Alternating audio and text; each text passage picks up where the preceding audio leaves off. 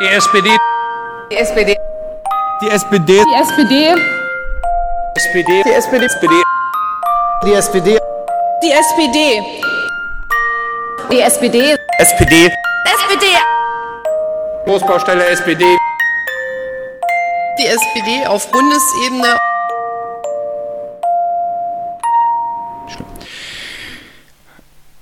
Ich weiß gar nicht, ob ich bei der. Nee, mach ich nicht. Äh, hallo und herzlich willkommen zu dieser. Oh, jetzt habe ich nicht meine Dropbox nicht vorliegen. Ich glaube 23. Folge des Sozipods. Wenn nicht, dann ist es auch egal. Ähm, ähm, ich mache mal meinen kurzen Sprech, den ich sonst immer äh, mache, gleich ganz zum Anfang. Gleich, weil Robert sitzt nämlich hier schon. Hallo. Ja, ähm, nur so, äh, der Podcast, den ihr gerade hört, da geht es um das Thema Counter-Speech. Counter-Speech, sagt euch vielleicht was. Ähm, äh, ist so ein bisschen, wie man sich gegen äh, rechte Kommunikation wehrt, sozusagen der allgemeine Begriff. Darum soll es in dieser Folge gehen. Äh, deswegen habe ich mir den Robert äh, hergeholt, weil wir äh, uns ja mit dem Thema auch irgendwie sehr ausführlich beschäftigt haben in den letzten zwei bis drei Jahren. Ähm, bevor ich aber zu dem Gespräch komme oder zu dem, was wir gleich besprechen werden, ähm, noch ein bisschen äh, die allgemeine Housekeeping-Aspekte. Ähm, als erstes ganz, ganz, ganz viel Dank für eure, für eure ganzen Shares und Retweets, für eure Kommentare, für die E-Mails, die ich auch ab und zu kriege mit Feedback. Danke für das tolle Feedback, danke aber auch für das Verbesserungsfeedback. Danke, dass ihr mir die Reichweite, äh, eure Leich Reichweite äh, äh, leiht. Ähm, das freut mich total. Ähm, ich mach, macht mir auch total, macht einfach alles ein bisschen mehr Spaß, wenn man merkt, dass irgendwie Leute das bewegt und dass er sich, äh, dass das, was ich hier mache mit den Leuten, mit denen ich mich unterhalte, irgendeinen Impact hat, weil darum ging es ja eigentlich im Ursprung, sondern dass man einfach mal ein Gespräch etabliert und euch so als dritte Person mit an den Tisch holt und ihr die Gelegenheit habt, vielleicht auch das eine oder andere zu lernen oder irgendwas nachzudenken oder angeregt seid, euch in eine ordentliche Diskussion einzubringen. Deswegen, das gesagt, ähm, wenn ihr den Podcast gerade hört, auf meiner Internetseite oder weil ihn euch jemand dazu geschickt hat und ihr aber eigentlich sonst normalerweise auch Podcasts hört äh, und den Podcast aber noch nicht abonniert habt, dann abonniert doch den Podcast sehr gerne in eurer liebsten Podcast-App, am liebsten natürlich auch auch auf iTunes, weil da kann man nämlich auch bewerben, äh, bewerten. Und es würde mich total freuen, wenn ihr mir da fünf Sterne geben würdet. Und zwar aus folgendem Grund. Äh, iTunes ist so die zentrale Plattform für alles, was Podcast angeht. Das heißt, wenn man da gut gerankt ist, dann wird man auch überall anders gerankt. Und äh, wenn ich dann so ein bisschen mehr Relevanz kriege, dann treffen sich vielleicht auch Leute mit mir, die ein bisschen relevanter sind noch, oder die sozusagen nicht relevanter, weil alle, die mich, äh, mit denen ich gesprochen habe, sind sehr relevant, sondern die einfach ein bisschen mehr auf ihre Zeit gucken, ja, die zum Beispiel sagen, ach, na, mit so einem kleinen Podcast will ich mich eigentlich gar nicht sehen lassen, was bringt mir das? Aber wenn ich gute Bewertung habe, ähm, dann vielleicht ähm, überzeugt es die einen oder anderen und es überzeugt vielleicht auch Spotify. Nur mal so für euch. Spotify nimmt nämlich keine externen auf. Spotify nimmt nämlich nur noch Podcasts auf, die bei irgendwelchen Vertragspartnern von Spotify äh, gelistet sind. Das würde bedeuten, dass ich deutlich mehr Geld zahlen muss und meine komplette Hoheit über meine Technik aufgebe. Und das will ich eigentlich nicht. Ich weiß aber, dass viele Podcasts einfach von Spotify aufgenommen werden, wenn sie einfach fucking big sind. Und deswegen ist mein neues Ziel jetzt einfach so groß zu sein, dass Spotify nicht mehr um mich rumkommt. Deswegen helft mir dabei, gebt mir Bewertungen, shared mich, teilt mich, folgt mir auf äh, Facebook, Twitter, auch Instagram ist jetzt neuerdings aktuell. Ähm, dann kriege ich vielleicht genug Reichweite, damit das irgendwann mal funktioniert und noch mehr Leute äh, in den Genuss äh, dieser Gespräche kommen kann. So viel dazu. Äh, ansonsten wünsche ich euch ganz viel Spaß ähm, mit dem, was wir jetzt gleich besprechen. Und das ist jetzt ein bisschen awkward, weil ich jetzt gar nicht eine normale Einspruch gemacht habe, sondern Robert hier schon sitzt und wir einfach anfangen können. Fuck. Mein Fuck, mein Fuck. Es ist krass, ja. Äh, vor allen Dingen, weil ich diesen. Das Intro habe ich schon gut drauf jetzt. Ähm, ja, ich höre dir auch gar nicht mehr zu. Das ist wie bei unserem Seminar. 21, 21 Folgen oder was ich jetzt äh, mittlerweile gemacht habe. Da geht es gut. Genau, wir wollen heute über Counter-Strike äh, reden. Äh, Counter-Speech äh, habe ich gerade schon mal kurz angeteasert. Bei Counter-Speech geht es eigentlich, sozusagen vom Ursprungsbegriff, ein bisschen darum, oder sich gegen Hate Speech zu wehren. Das ist eigentlich ein Gegenkonzept, ähm, was irgendwann mal aufgekommen ist. Äh, als erstes, wie das immer so ist in politischen Debatten, gibt es irgendeinen so großen Begriff, das war der Hate Speech und alle haben auf einmal über Hate Speech geredet und dann und hat man Gesetze gesagt, gemacht. Ja, und Gesetze gemacht, NetzDG und dann hat man gesagt, und jetzt brauchen wir auch irgendwas, was demokratisch ist, weil Hate Speech ist ja, ist ja schlecht, also brauchen wir was anderes, also nennen wir es Counter Speech, also Gegensprech, was witzig ist, weil, naja, ist ein kurioser Name. Ähm, und Robert und ich haben auch ähm, irgendwann mal damit angefangen, und zwar kurioserweise Ende 2015, weil wir irgendwie das Gefühl hatten, dass in diesem Land sich ein bisschen was verändert. Weißt du übrigens, wer der Namensgeber für unser Seminar ist mit Counter Speech? Nee, weiß ich nicht. Ähm, ich habe das ja einfach irgendwann in unser Seminarprogramm reingeschrieben, weil ich mir dachte, das sollte man jetzt machen. Ähm, und dann wurden wir auch spontan dafür ganz viel gebucht und mussten das wirklich machen. Ähm, das war Facebook. Die haben nämlich, ich glaube, damals, als wir das reingeschrieben haben, irgendeine bliblablub Taskforce aufgemacht, von der wir anscheinend jetzt nichts mehr hören. Da sieht man, äh, wie Facebook so arbeitet. Extrem gut einfach. Ja, einfach überall reinschreiben, wir machen da jetzt was und nichts machen, weil dann haben, also es ist einfach irrelevant, weil man muss darüber reden, dass man was macht. Und das hieß auch irgendwas mit Counterspeech. Daher habe ich den Namen. Ah, sehr schön. Facebook. Von Facebook lernen heißt Siegen lernen. Ja. Äh, also falls ihr nochmal ein Startup gründet, einfach alles kopieren, was die machen. Nur besser. Ähm, genau, und äh, Robert hat es gerade schon mal gesagt, Seminare, nur für euch, weil ihr es vielleicht da draußen nicht so hört. Robert und ich äh, machen, äh, wir machen so selbstständig nebenbei ein bisschen was und äh, touren vor allen Dingen rum und machen eben vor allen Dingen Seminare zum Thema Counter Speech. Äh, das heißt, wir machen das für Stiftungen, für alle möglichen Leute, die sich einfach demokratisch engagieren wollen, irgendwelche so zivilgesellschaftlichen Träger, ähm, alles, was ihr euch vorstellen könnt, auch mal Parteien, auch mal Parteien, auch die SPD-Partei. Ich weiß nicht, ob der Plural richtig ist. Äh, auch eine große rote Partei, auch Landesverbände der Partei, ja, das könnte klappen. Ähm, genau, also auch für die SPD äh, machen wir das auch ab und zu, äh, je nachdem.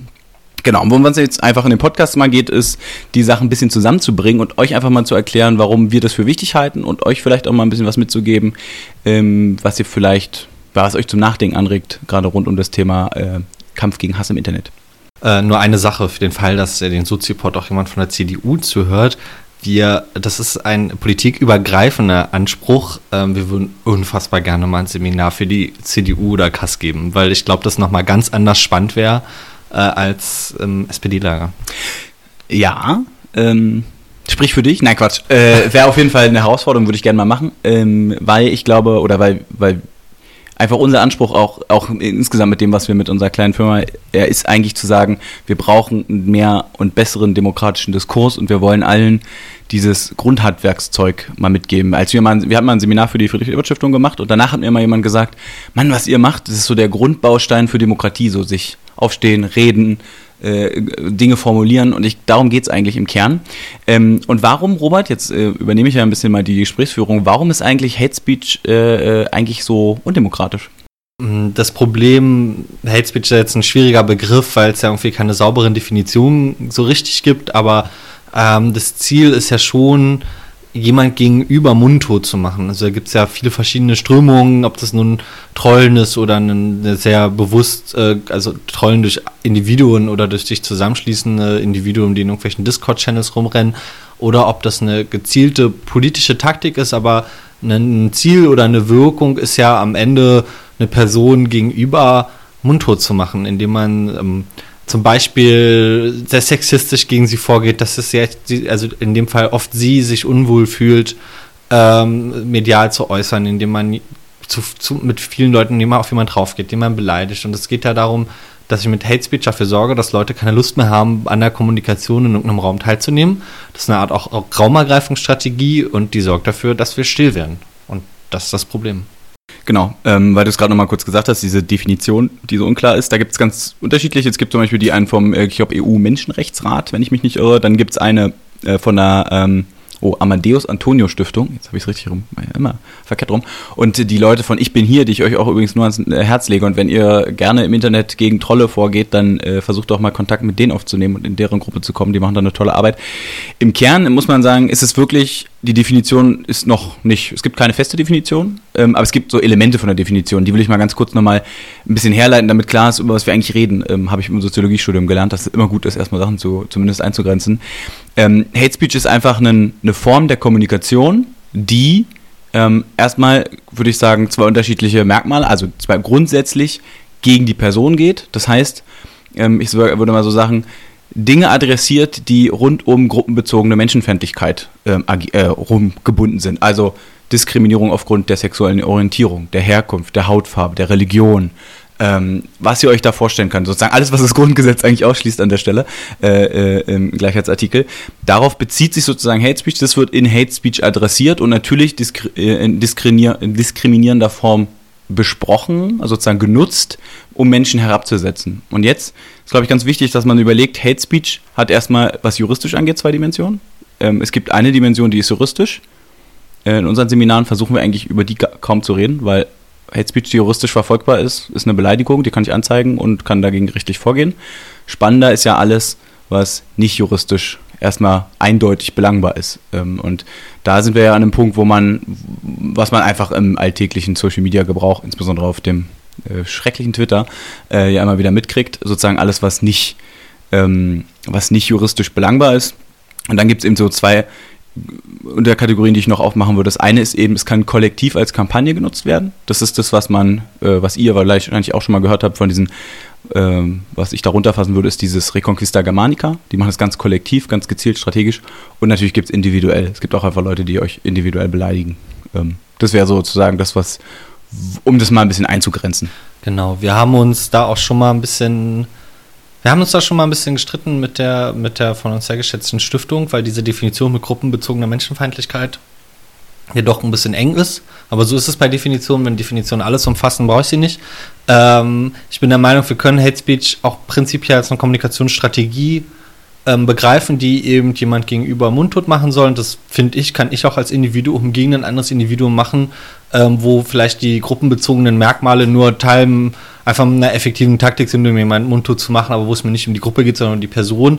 Ich glaube, worüber wir jetzt auch im Podcast reden werden müssen, ähm, weil das machen wir auch in den Seminaren, darum geht es uns auch im Counterspeech, ist wirklich dieses, wie sollen wir als demokratische Gesellschaft auf den aufbrechenden völkischen Nationalismus in unserer Gesellschaft ähm, reagieren. Es geht uns gerade dabei nicht wirklich darum, wie wir mit Hate Speech an sich umgehen, weil das sind auch Sachen, da muss man vielleicht auch äh, zum Beispiel über das Thema Mobbing reden, auch wenn es nicht von der Definition umfasst ist. Ähm, das wollen wir gar nicht. Äh, ich glaube, wir werden jetzt im weiteren Rahmen vor allem einfach wirklich über dieses, ich möchte nicht rechts sagen, aber diesen Rechtsextremismus, Völkischer Populismus reden, weil das sind die Themen, die einfach in der Gesellschaft relevant sind. Es gibt sicher auch Hate Speech aus anderen Richtungen, je nachdem, wie wir es in ganz anderen Kontexten, aber das ist nicht das, was gerade gesellschaftlich die Relevanz einnimmt, auch wenn es bestimmt trotzdem schlimm ist. Ja, genau, also gesellschaftspolitisch. Wir reden über politische, politischen Hate Speech und nicht über Mobbing, weil das ist ein ganz anderes Thema, äh, wo man, wo man einfach ganz, wo andere Mechanismen sind, sondern wir reden über den politischen Raum. Ähm, genau, und äh, eine Sache, die ihr wahrscheinlich versteht, wenn ihr den Podcast zu Ende hört, deswegen so ein bisschen Spoiler jetzt, warum der Begriff Counter Speech eigentlich scheiße ist. Ähm, wir reden, Robert und ich äh, diskutieren immer wieder, wie man es eigentlich nennen will. Robert hat euch aus Marketinggründen erklärt, warum wir es Counter Speech nennen, weil Leute einfach davon einen Begriff haben. An sich, und das hast du gerade schon kurz gesagt, müsste man es eigentlich Free oder Democratic Speech oder irgendwie sowas nennen. Ist ja so ein schöner Anglizismus auch. Das klingt immer gut bei Marketing. Du kennst dich aus mit Marketing, Robert. Ist es gut? Marketing? Sag mal ja. Ja, ja sehr gut. Äh, ähm, eigentlich geht es darum, ja, ne, nicht, wir wollen uns ja nicht gegen irgendwas wehren, weil das ist, das, also wer wollen wir schon, aber es macht überhaupt keinen Sinn, wenn wir, also ist meine Haltung, wenn es komplett also wenn wir das nur dann machen, um auf irgendwelche Dinge zu reagieren, wie blöd ist das denn? Also ich trainiere jetzt eine, eine Kommunikationsstrategie, die ich immer nur dann anwende, wenn ich beleidigt werde. Das finde ich irgendwie ein bisschen bekloppt. Und unser Konzept geht ein bisschen darüber hinaus, weil es einfach grundsätzlich Dinge anspricht, die man in, einer, in einem demokratischen Diskurs braucht und den man vor allen Dingen braucht, wenn man ähm, progressiv ist, weil ich da wird nämlich spannend, ob die CDU das so wollte, gerade beim bei den einzelnen empathischen äh, Mechanismen, die wir da haben, weil ich glaube ich ehrlich gesagt nicht so.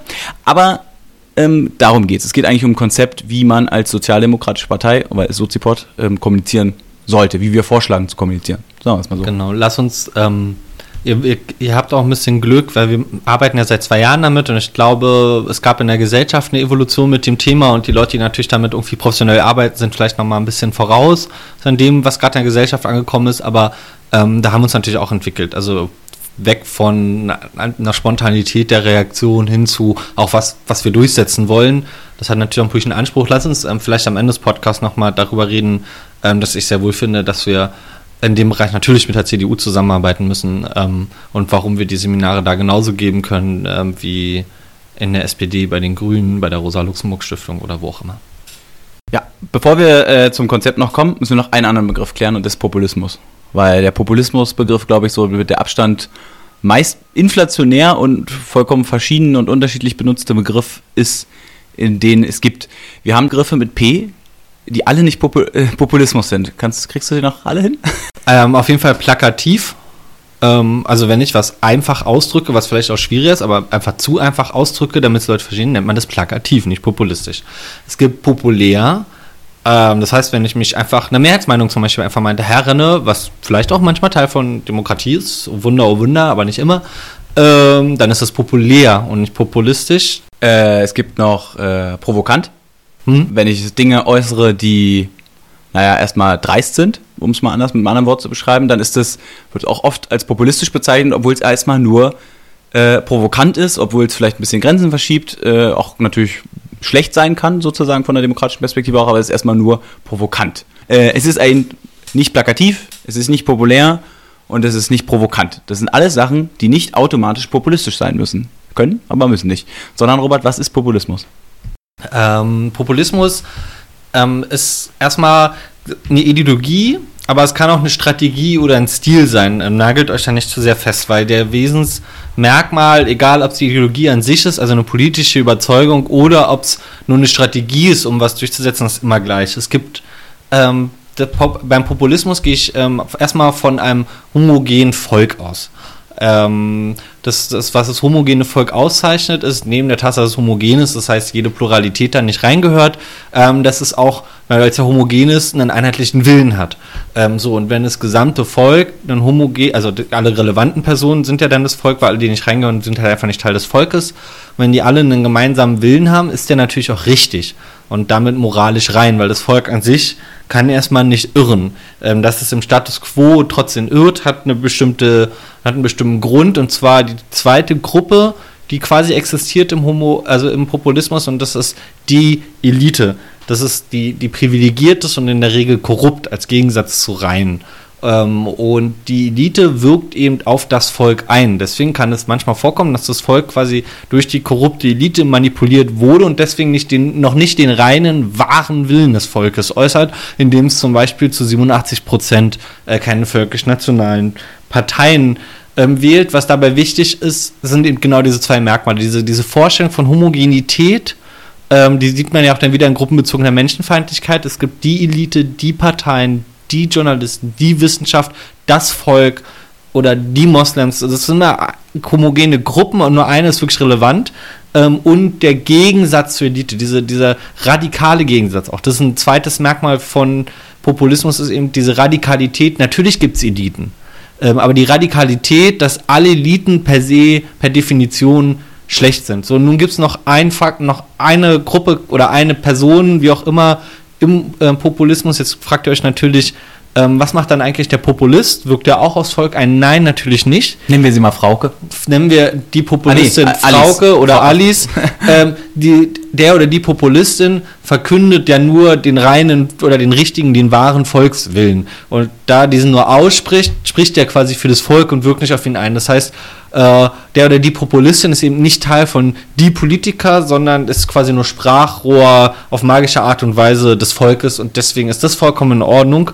Ähm, so, warum ist das demokratiefeindlich als Konzept an sich? Ähm, weil das Problem ist ja, wenn ihr ein homogenes Volk habt, braucht ihr keine, habt, strebt ihr nicht nach einer pluralen Gesellschaft, weil die gibt es bei euch nicht.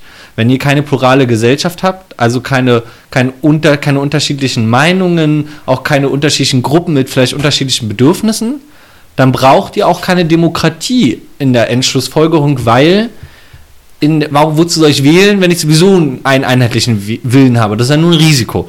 Ähm, und das bedeutet zwei Sachen.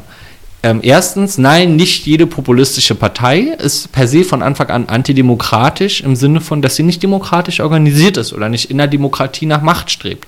Aber Populismus zu Ende gedacht ist, braucht keine Demokratie mehr und ist antidemokratisch. Und das seht ihr in allen Gesellschaften, wo populistische Parteien am Ende Macht gewinnen, fangen sie an, die Demokratie abzuschaffen, weil wozu brauche ich Richter, wenn es einen einheitlichen Volkswillen gibt? Wozu brauche ich Parteien, wenn es einen einheitlichen Volkswillen gibt? Wozu Medien. brauche ich Medien? Wozu brauche ich Wahlen? Das heißt, ähm, und deswegen merkt ihr auch, warum wir immer von völkisch-nationalistischen Populismus sprechen, weil natürlich, äh, wir, uns ist auch klar, dass es alle möglichen Formen von Populismus geben kann. Also das Volk kann sich aus ganz unterschiedlichen Gruppen rekrutieren. Wenn man nach Lateinamerika kommt, äh, wo es dann so ein bisschen marxistisch ist, äh, dann hat man eben diese, ähm, die vielleicht eben, ja, so klassische Arbeiterrhetorik äh, an der Stelle, wo dann die Arbeiter das, das reine Volk ausmachen. Ähm, bei uns äh, gibt es das nicht. Also auch wenn man der Linkspartei gerne auch wegen Begriffsverwirrung äh, das vorwirft, äh, glaube ich, kann man das nicht erkennen äh, bei denen. Also außer vielleicht bei Sarah Wagenknecht. Aber die ist wiederum auch auf einem anderen Populismus-Trip, nämlich auf einem, ich werde jetzt ein bisschen hart, aber eher Richtung äh, äh, nationalistisch oder wenn wir uns die AfD angucken, völkisch, weil wo ist sozusagen, wie rekrutiert sich das Volk, äh, woran definiert sich das bei der AfD? Das ist einfach ähm, Blut- und Boden-Rhetorik. Muss man einfach sagen, es geht um Abstammung äh, und um reine Abstammung und um nichts anderes. Das heißt, hier liegt einfach ein rassistischer oder völkischer Populismus zugrunde. Und deswegen äh, sprechen wir dann gerne ein bisschen differenziert, äh, wenn, man, so will, aber genau dafür, äh, wenn wir über die AfD reden, über völkisch-nationalistischen Populismus. Genau, das Rechts-Links-Schema, ähm, ich, mich nervt das immer sehr in, in allen möglichen Debatten, weil es hat, es ist ein Modell der Politikwissenschaften und als Modell hat das in ganz einfachen Kontexten eine Relevanz und zwar der einzige Kontext, der mir aus der Uni einfällt, wo es wirklich relevant ist, ist, wenn ich mir quasi modellhaft mal angucke, wie so Mehrheitsbindung in Parteien funktioniert und warum man sich am Ende um den Medianwähler streitet und warum bestimmte Parteien mit bestimmten Parteien kollieren, um diesen Medianwähler zu kriegen. Das ist, da ist es einfach ein sinnvolles Konzept, um ein Prinzip zu verstehen ähm, und da hört es auch schon wieder auf. Äh, und was noch bescheuerter ist, ist dieses dumme Hufeisenmodell. Das auch, tut mir leid, es das Hufeisenmodell hat überhaupt keine wissenschaftliche äh, Fundament, sondern ist irgendwann mal, äh, ich glaube, vom Verfassungsschutz oder vom BND oder was auch immer entwickelt worden, um irgendwas zu vereinfachen. Und, und sagt am Ende, dass rechts und links am Ende des Hufeisens sich ja wieder annähern. Und darauf basieren noch heute unfassbar viele Argumentationen. Und zwar auf einem unfassbar unwissenschaftlichen Konzept. Das ist also einfach nur, ich, ich, ich nehme Bullshit und argumentiere auf dem Bullshit. Davon wird aber, aber davon wird das, was aus dem Bullshit heraus logisch hergeleitet habe, ja nicht schlauer, sondern also aus Bullshit kann ich nur Bullshit herleiten. Und deswegen, jetzt ist schon auch wieder ein kleiner Spoiler, Hufeisenmodell versteht ihr sehr gut, wie Framing wirkt, weil man auch Bullshit-Fakten sehr gut in dieser Metapher des Hufeisenmodells unterbringen kann. Wir reden, wenn wir darüber reden, lieber gerne über ein Feld. Könnt ihr euch auch von mir aus auch ein was weiß ich, Feld äh, im Kopf ausdenken mit unterschiedlichen Koordinaten. Ähm, willst du dazu noch kurz oder soll ich? Naja, also wenn du die, die zwei Felder, also die zwei Achsen-Matrix erstmal meinst, da gibt es autoritär und nicht autoritär, also liberal und autoritärer Staat im Sinne von ähm, bayerisches Polizeigesetz äh, bis zu halt sehr freiheitsliebend, ähm, was wahrscheinlich jetzt am ehesten die Grünen sind und in einem Idealmodell die FDP gerne wäre. Und es gibt halt viel und wenig Umverteilung im Staat. So, das sind so die zwei Achsen und da kann ich auch Parteien zum Beispiel deutlich besser einordnen. Und da kann ich zum Beispiel, das ist nämlich das Problem. Und deswegen ist die ist in dem klassischen Modell die AfD, äh, wenn ihr die immer mit rechts einordnet, da, da kommt man auf das Problem, weil da rechts links ist eigentlich viel und wenig Umverteilung. So und die AfD entledigt sich gerade, auch wenn sie jetzt wieder Rückfälle hatte, eigentlich gerade ihrem neoliberalen Flügel. Der ist einfach nicht mehrheitsfähig und das sorgt dafür, dass die AfD und das ist meine Prognose ähm, nach und nach das, äh, das Sozi also zu, bei Sozialpolitik einfach bei den Linken abschreiben wird. Und dann kann ich nicht mehr sagen, dass die AfD rechts ist. Sie ist halt extrem autoritär, aber dann wird sie links autoritär sein irgendwann. Also sie wird einfach gerade von rechts nach links bei Staatumverteilung arbeiten, weil sie ist, an sich ist es ihr scheißegal.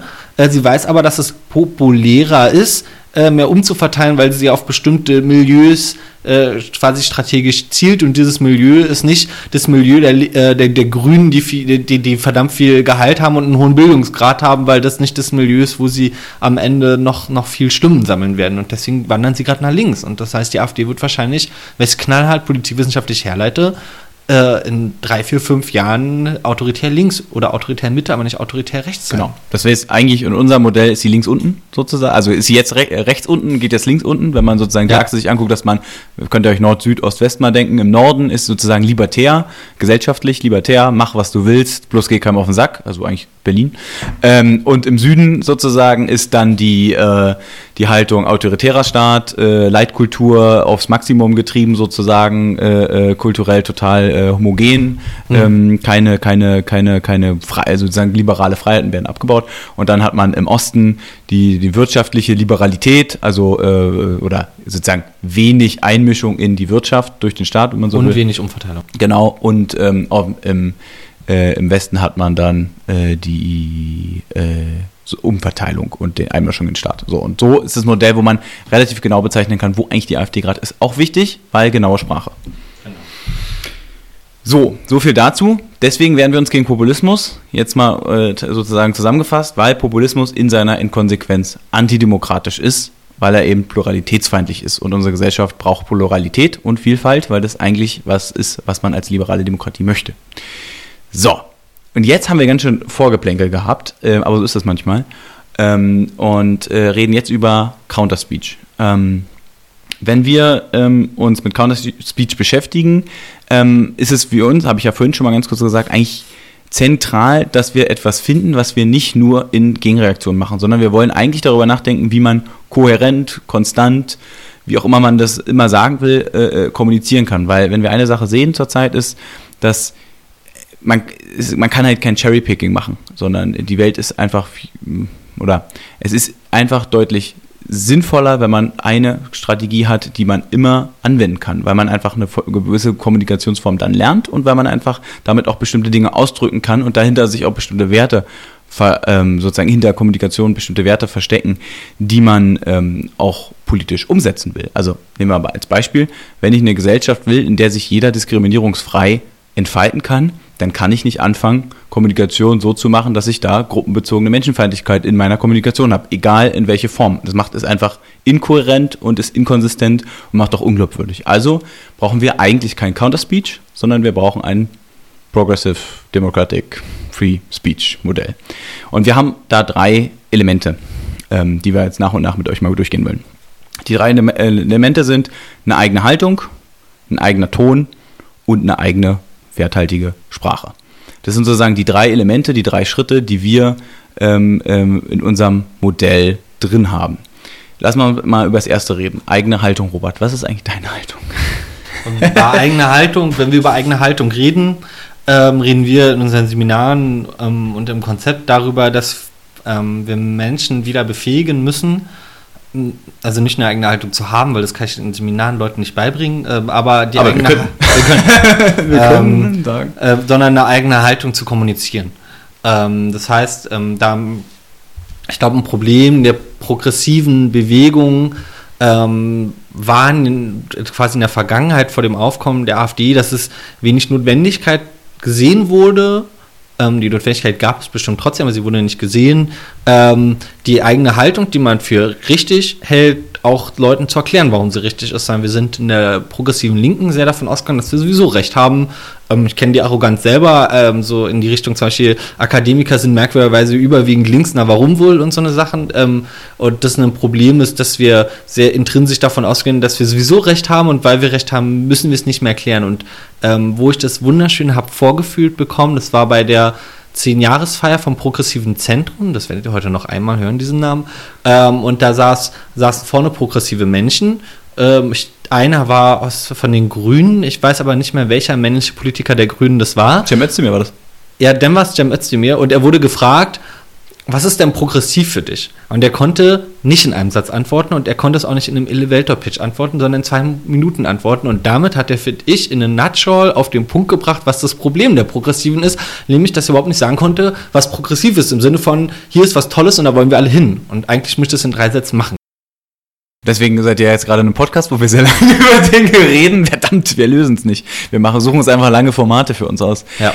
Ähm, genau, also was wir da vor allen Dingen machen, ähm, wir haben ja doch auch schon mal darüber geredet, dass wir lange debattiert haben, äh, Robert mehr als ich, ähm, ist den Leuten äh, zu erklären, wie sie einfach mal wieder ihre Position erklären. Also wirklich auch mit einer Herleitung und ähm, das ist jetzt auch ein bisschen ungewöhnlich, weil man so auch einfach nie kommuniziert. Äh, äh, man kommuniziert nie War so wie beim. effizient. Genau, ja, ja, klar. Ähm, das, da komme ich gleich hin.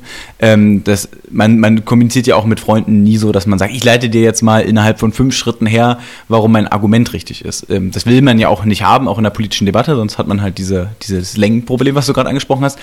Aber was es, woran es vor allen Dingen geht, ist wieder, dass man wieder ein bisschen mehr dazu kommt, Dinge zu erklären und auch richtig zu begründen. Weil das ist eigentlich das ähm, Starke dabei, dass man Leute mal mitnimmt, Schritt für Schritt zu einer Politik und dass man wegkommt von diesem Behauptung, moralischer Appell, Behauptung, Willy Brandt Zitat, moralischer Appell Ding, ähm, was man auch auf dem Parteitag ab und zu gehört hat. Darüber haben wir ja schon mal in einer anderen Folge geredet. Ähm, was ist eigentlich ein Argument? Das können wir vielleicht mal klarstellen, weil das auch sehr viel zu viel Verwirrung in äh, Gerade im Internet. Ich gerade hab im doch mal ein Internet Argument gebraucht, Also, ein also ein, ja genau nach einem Satz. Ein Argument ist in der Regel nicht. Also erstmal zwei Sachen vorweg. Äh, nicht alles, was richtig ist oder was behauptet ist, ist ein Argument und nicht jedes Argument ist richtig. Darauf werde ich gleich nochmal zu sprechen kommen. Was ist eigentlich ein Argument? Ein Argument ist eine, eine Behauptung mit einer logischen Erklärung zu untermauern. Was ist der Trick dabei? Der Trick ist, ähm, dass wir Menschen dazu neigen, wenn man jemand was Schritt für Schritt logisch nachvollziehbar erklärt, dass wir das auch für sehr richtig halten. Ähm, das führt dazu, dass wenn man darüber noch nicht nachgedacht hat, dann denkt man schnell, dass es der eigene Gedanke ist. Wenn man darüber schon mal nachgedacht hat, dann müht man sich sehr damit ab, den Logikfehler zu finden, den es nicht zwingend geben muss, weil ähm, was bei uns Menschen sehr unpräsent ist, ähm, ist die Tatsache, dass ich eine sehr tolle These habe, die sehr toll begründen kann und es trotzdem nicht stimmen muss, was ich sage, weil ähm, mal unter uns gesprochen, wir sind ja hier im Podcast unter uns, ähm, als jemand, der sieben, acht Jahre debattiert hat, ich kann euch wirklich jeden Scheiß, und ich meine jeden Und das stimmt. Scheiß logisch herleiten und erklären. Aber es stimmt nicht alles. Ähm, wir wollen natürlich nicht und wir bringen Leuten nicht bei, Scheiße zu erzählen, weil das irgendwann auch einen Backfire-Effekt gibt. Ähm, aber nicht alles, was logisch erklärt, das stimmt. Trotzdem müssen wir lernen, Sachen gut zu erklären und das mache ich Schritt für Schritt in kleinen Schritten. Ähm, Schritt für Schritt in kleinen Schritten. Ja. Äh, ähm, Für den kleinen Mann. oh, schön. Und die kleine Frau auch. Ähm, eine Sache, die da eben einfach noch wichtig ist, ist, ähm, oder wie ihr das machen könnt, ist ganz einfacher Trick. Einfach mal, wenn ihr was behauptet, fragen, warum ist das so? Und wenn ihr dann die, den nächsten Schritt habt, dann fragt ihr euch nochmal, warum ist das so? Und dann den nächsten Schritt, dann fragt ihr nochmal, warum, bis ihr zu dem Punkt kommt, dass ihr euch selbst erklären müsst, warum die Menschenrechte halt universell sind. Dann geht ihr wieder zwei Schritte vorwärts und äh, bleibt auf dem Niveau. Ähm, und sozusagen, was wir dann auch immer merken, ist, ähm, dass man, das ist auch ein, ist einfach ungewöhnlich, ist einfach eine Übungssache. Ähm, aber man merkt relativ schnell, wenn man das mit den Leuten macht, dass man innerhalb von zwei, drei Übungen, die man mit den Leuten macht, einfach eine ganz andere Form der Diskussion bekommt. Und hier ist auch ein bisschen ein Vorteil, weil wir glauben auch, dass eine politische Diskussion, also ich glaube, wir sind äh, im, im tiefsten Kern Humanisten. Das heißt, wir wollen eine ordentliche Diskussion haben und auch ein CDUler kann mal recht haben und auch ein FDPler oder eine, äh, jemand von den Grünen oder äh, sowas. Ähm, aber was man vor allen Dingen will, ist ja, ich will ja eine Politik haben, die sich gerne auch, ja, weiß nicht, auch laut oder, oder emotional ist, aber die trotzdem über Argumente streitet äh, und die darüber streitet, wie Dinge sein können und wie sie besser sein können. Und wenn man so kommuniziert, dann ist es auch erstmal, hat man ein bisschen Moral High Ground, weil man persönliche Angriffe gegen ein sachliches Argument sind immer sehr, sehr, sehr schwierig. Robert kennt sich damit aus im Internet.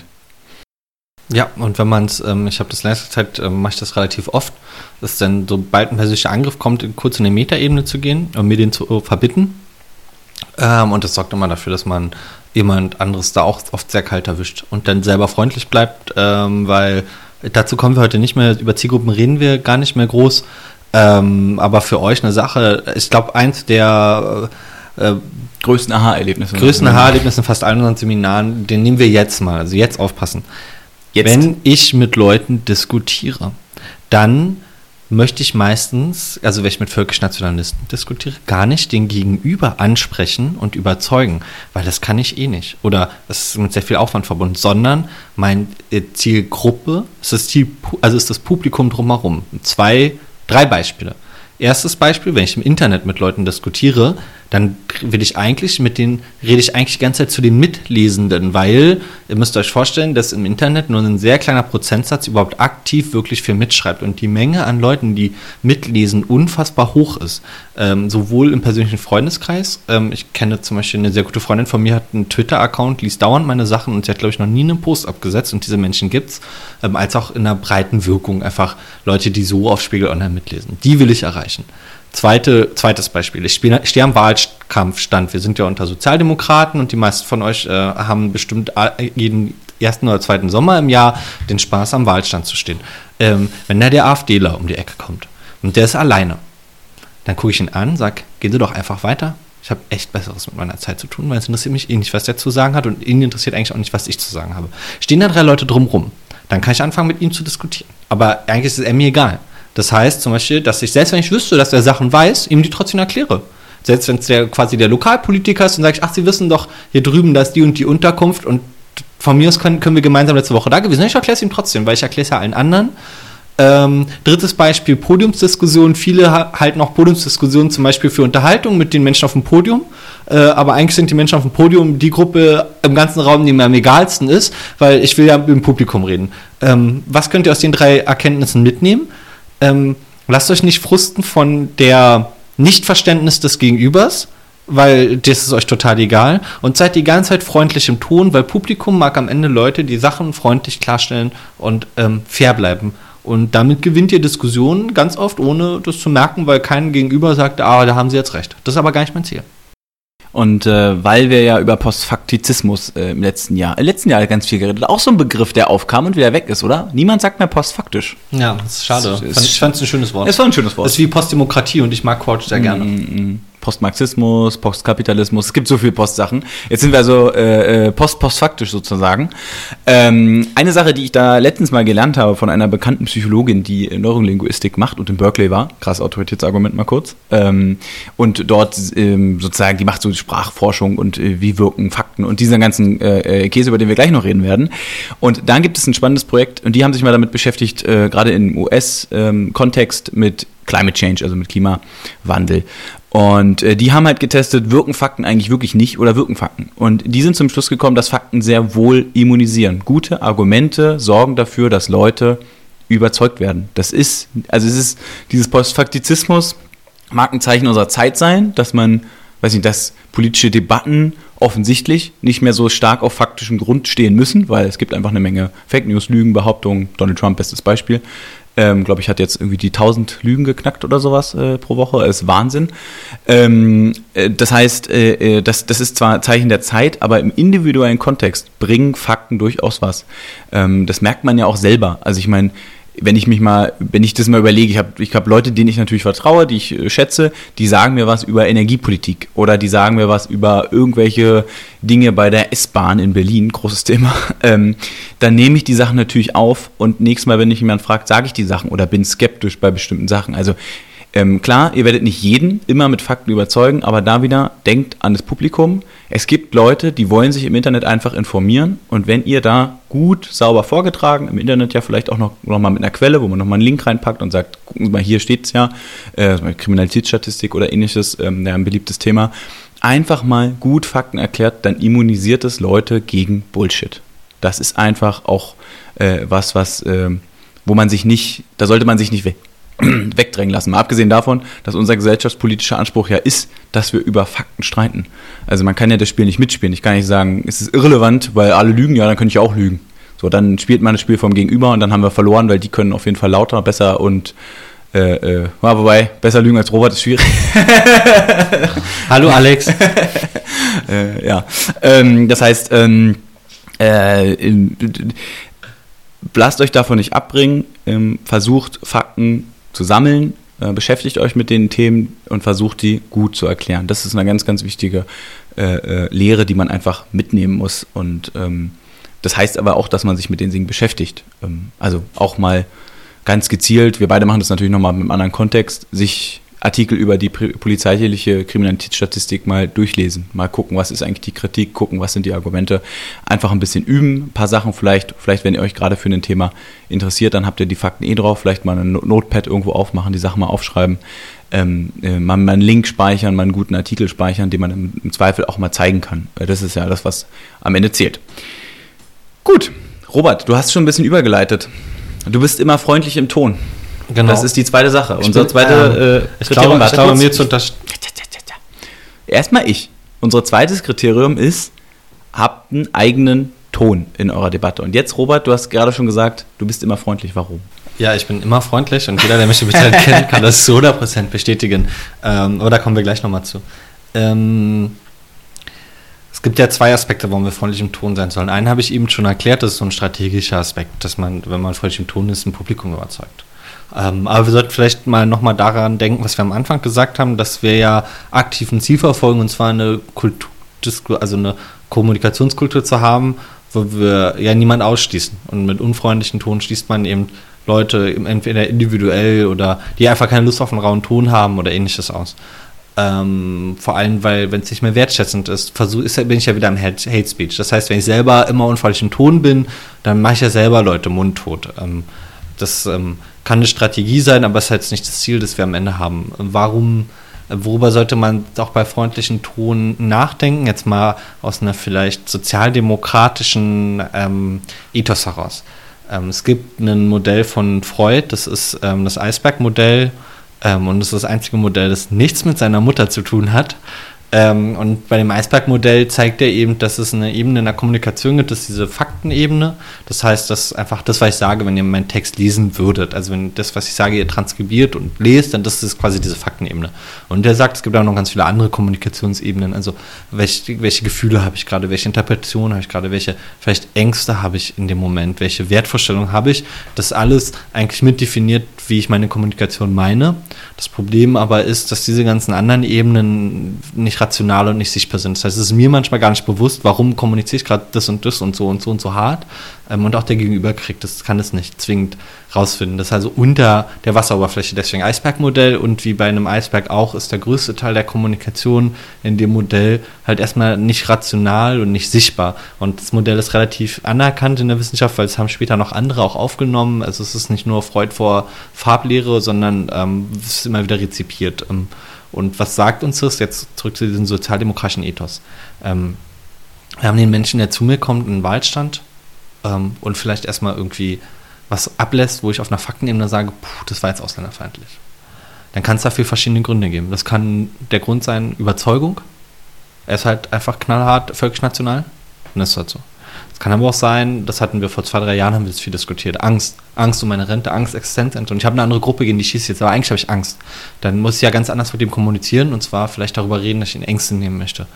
Ähm, und wenn ich dabei sofort hart im Ton bin, sofort schieße, habe ich den Menschen verloren. Wenn ich erstmal weich im Ton bleibe, also einen Ton, den ich setzen möchte als verständnisvoller sozialer Mensch, dann kann ich das rausfinden. Dann kann ich immer noch sagen, gehen Sie weiter oder nicht. Und ein, ein schönes Beispiel, das wir damals viel genommen haben, ähm, war bei diesen stehenden Bussen. Kannst du das? Genau, in Dresden gab es ja, habt ihr wahrscheinlich auch mal mitbekommen, hoffentlich gab es dieses ähm, ja, diese Kunstaktion, die so an, ähm, wo da wurden drei Busse aufgestellt.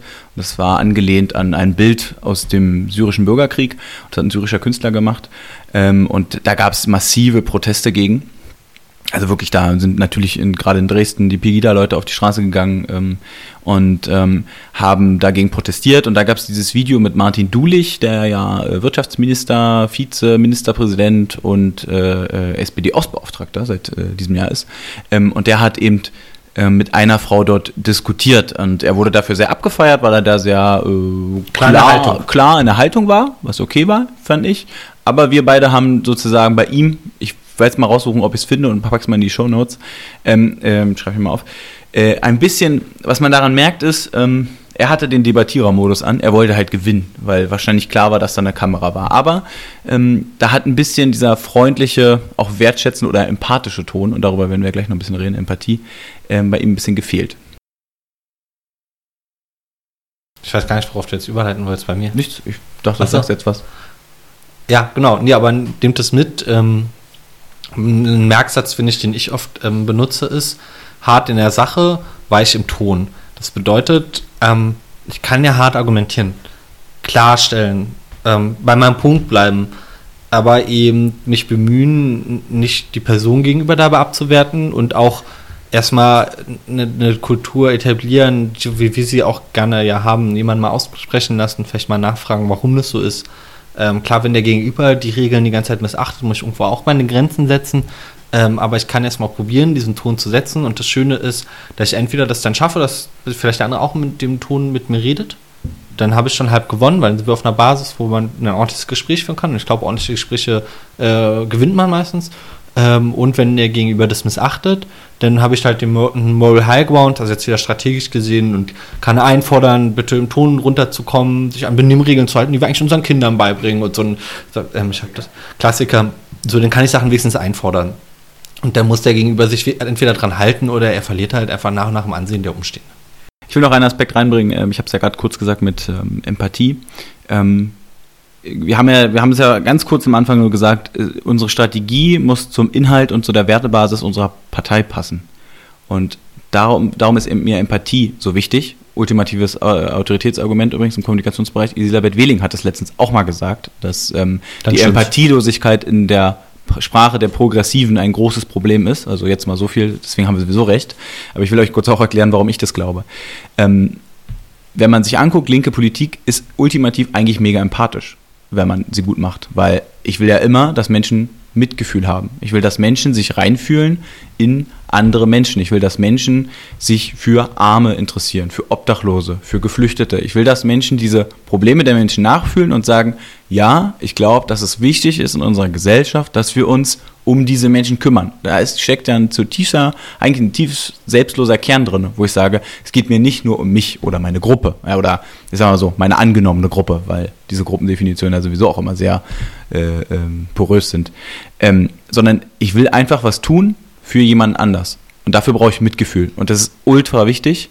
Und einer unserer zentralen Probleme ist, nicht nur, dass wir keine mitfühlende Politik gemacht haben, das ist der eine Punkt in den letzten, äh, also nicht immer in den letzten 20 Jahren, gerade 2003 nicht, sondern da haben wir ja auch eine Politik gemacht, die sehr auf Konkurrenz gesetzt hat, auf Ellenbogen und die nicht empathisch war in dem Kern.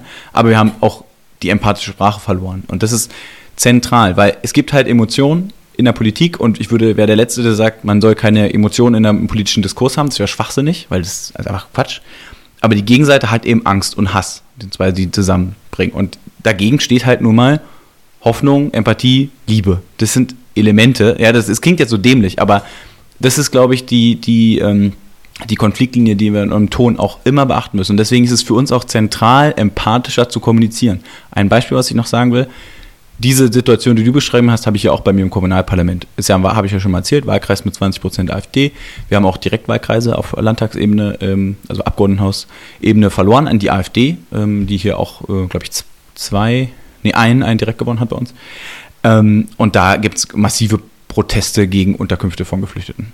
So, und diese Leute sitzen halt auf Informationsveranstaltungen. Kommt dann, wie könnt ihr euch vorstellen, Senatorin, also Ministerin, äh, Bürgermeister und so weiter, kommen alle zusammen und dann gibt es eine große Diskussion und da ist eine super viel Aufregung. Und ich merke halt, dass die, bei uns ist ja von der Linkspartei die Senatorin und die Leute, die der Linkspartei äh, Mitglieder sind, die saßen auch im Publikum, eine extrem konfrontative Linie gegen diese Menschen gefahren hat.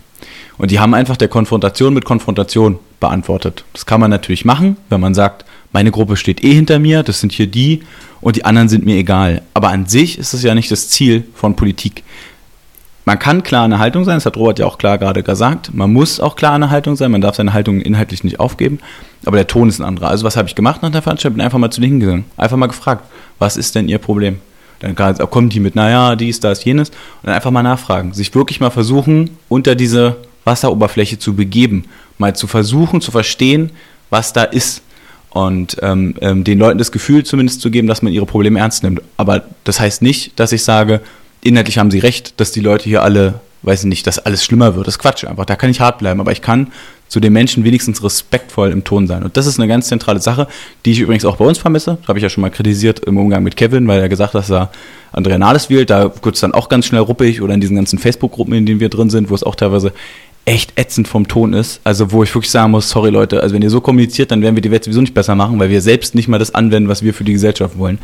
Und deswegen ist mir das persönlich mit dem Ton so wichtig, weil es ein ganz zentraler Baustein ähm, für Kohärenz ist in unserem äh, in politischen Kommunikationsverhalten.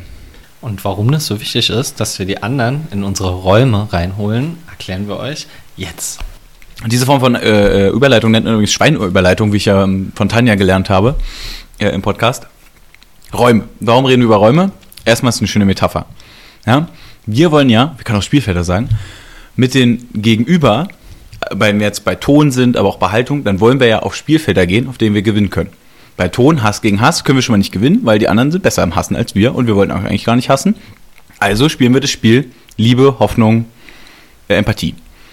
So, schöne Metapher und darum geht es nämlich auch und das ist nämlich die eigene werthaltige Sprache. Warum werthaltig? Ähm, Sprache an sich ist natürlich immer werthaltig, weil wir transportieren mit unserer Sprache einfach Werte. Und um was geht es da? Es geht um den Begriff Framing. Auch ein ziemlich ausgenudeltes Konzept mittlerweile. Also, nein, das Konzept ist toll, oder die, die, die, die Forschung, die dahinter steht, aber irgendwie, es wird auch sehr inflationär Begriff, äh, benutzt, der Begriff. Und die meisten wissen überhaupt nicht, was Ja. es bedeutet. Ähm, Framing ist, und jetzt nochmal kurz das Shoutout, Elisabeth Wehling, politisches Framing, tolles kleines Buch, kostet 9 Euro, äh, glaube ich, kann man sich ganz schnell besorgen. Ähm, Sogar liest, kostenlos downloaden. Genau, es gibt es auch bei der Bundeszentrale für politische Bildung für, glaube ich, 5,99. Kostenlos 2,99. downloaden. Kostenlos downloaden.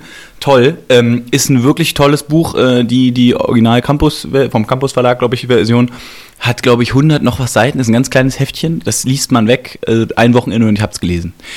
Aber so viel zum Thema, äh, zum Werbeblock. Elisabeth Wehling, wenn Sie das hören, bitte kommen Sie in meinen Podcast.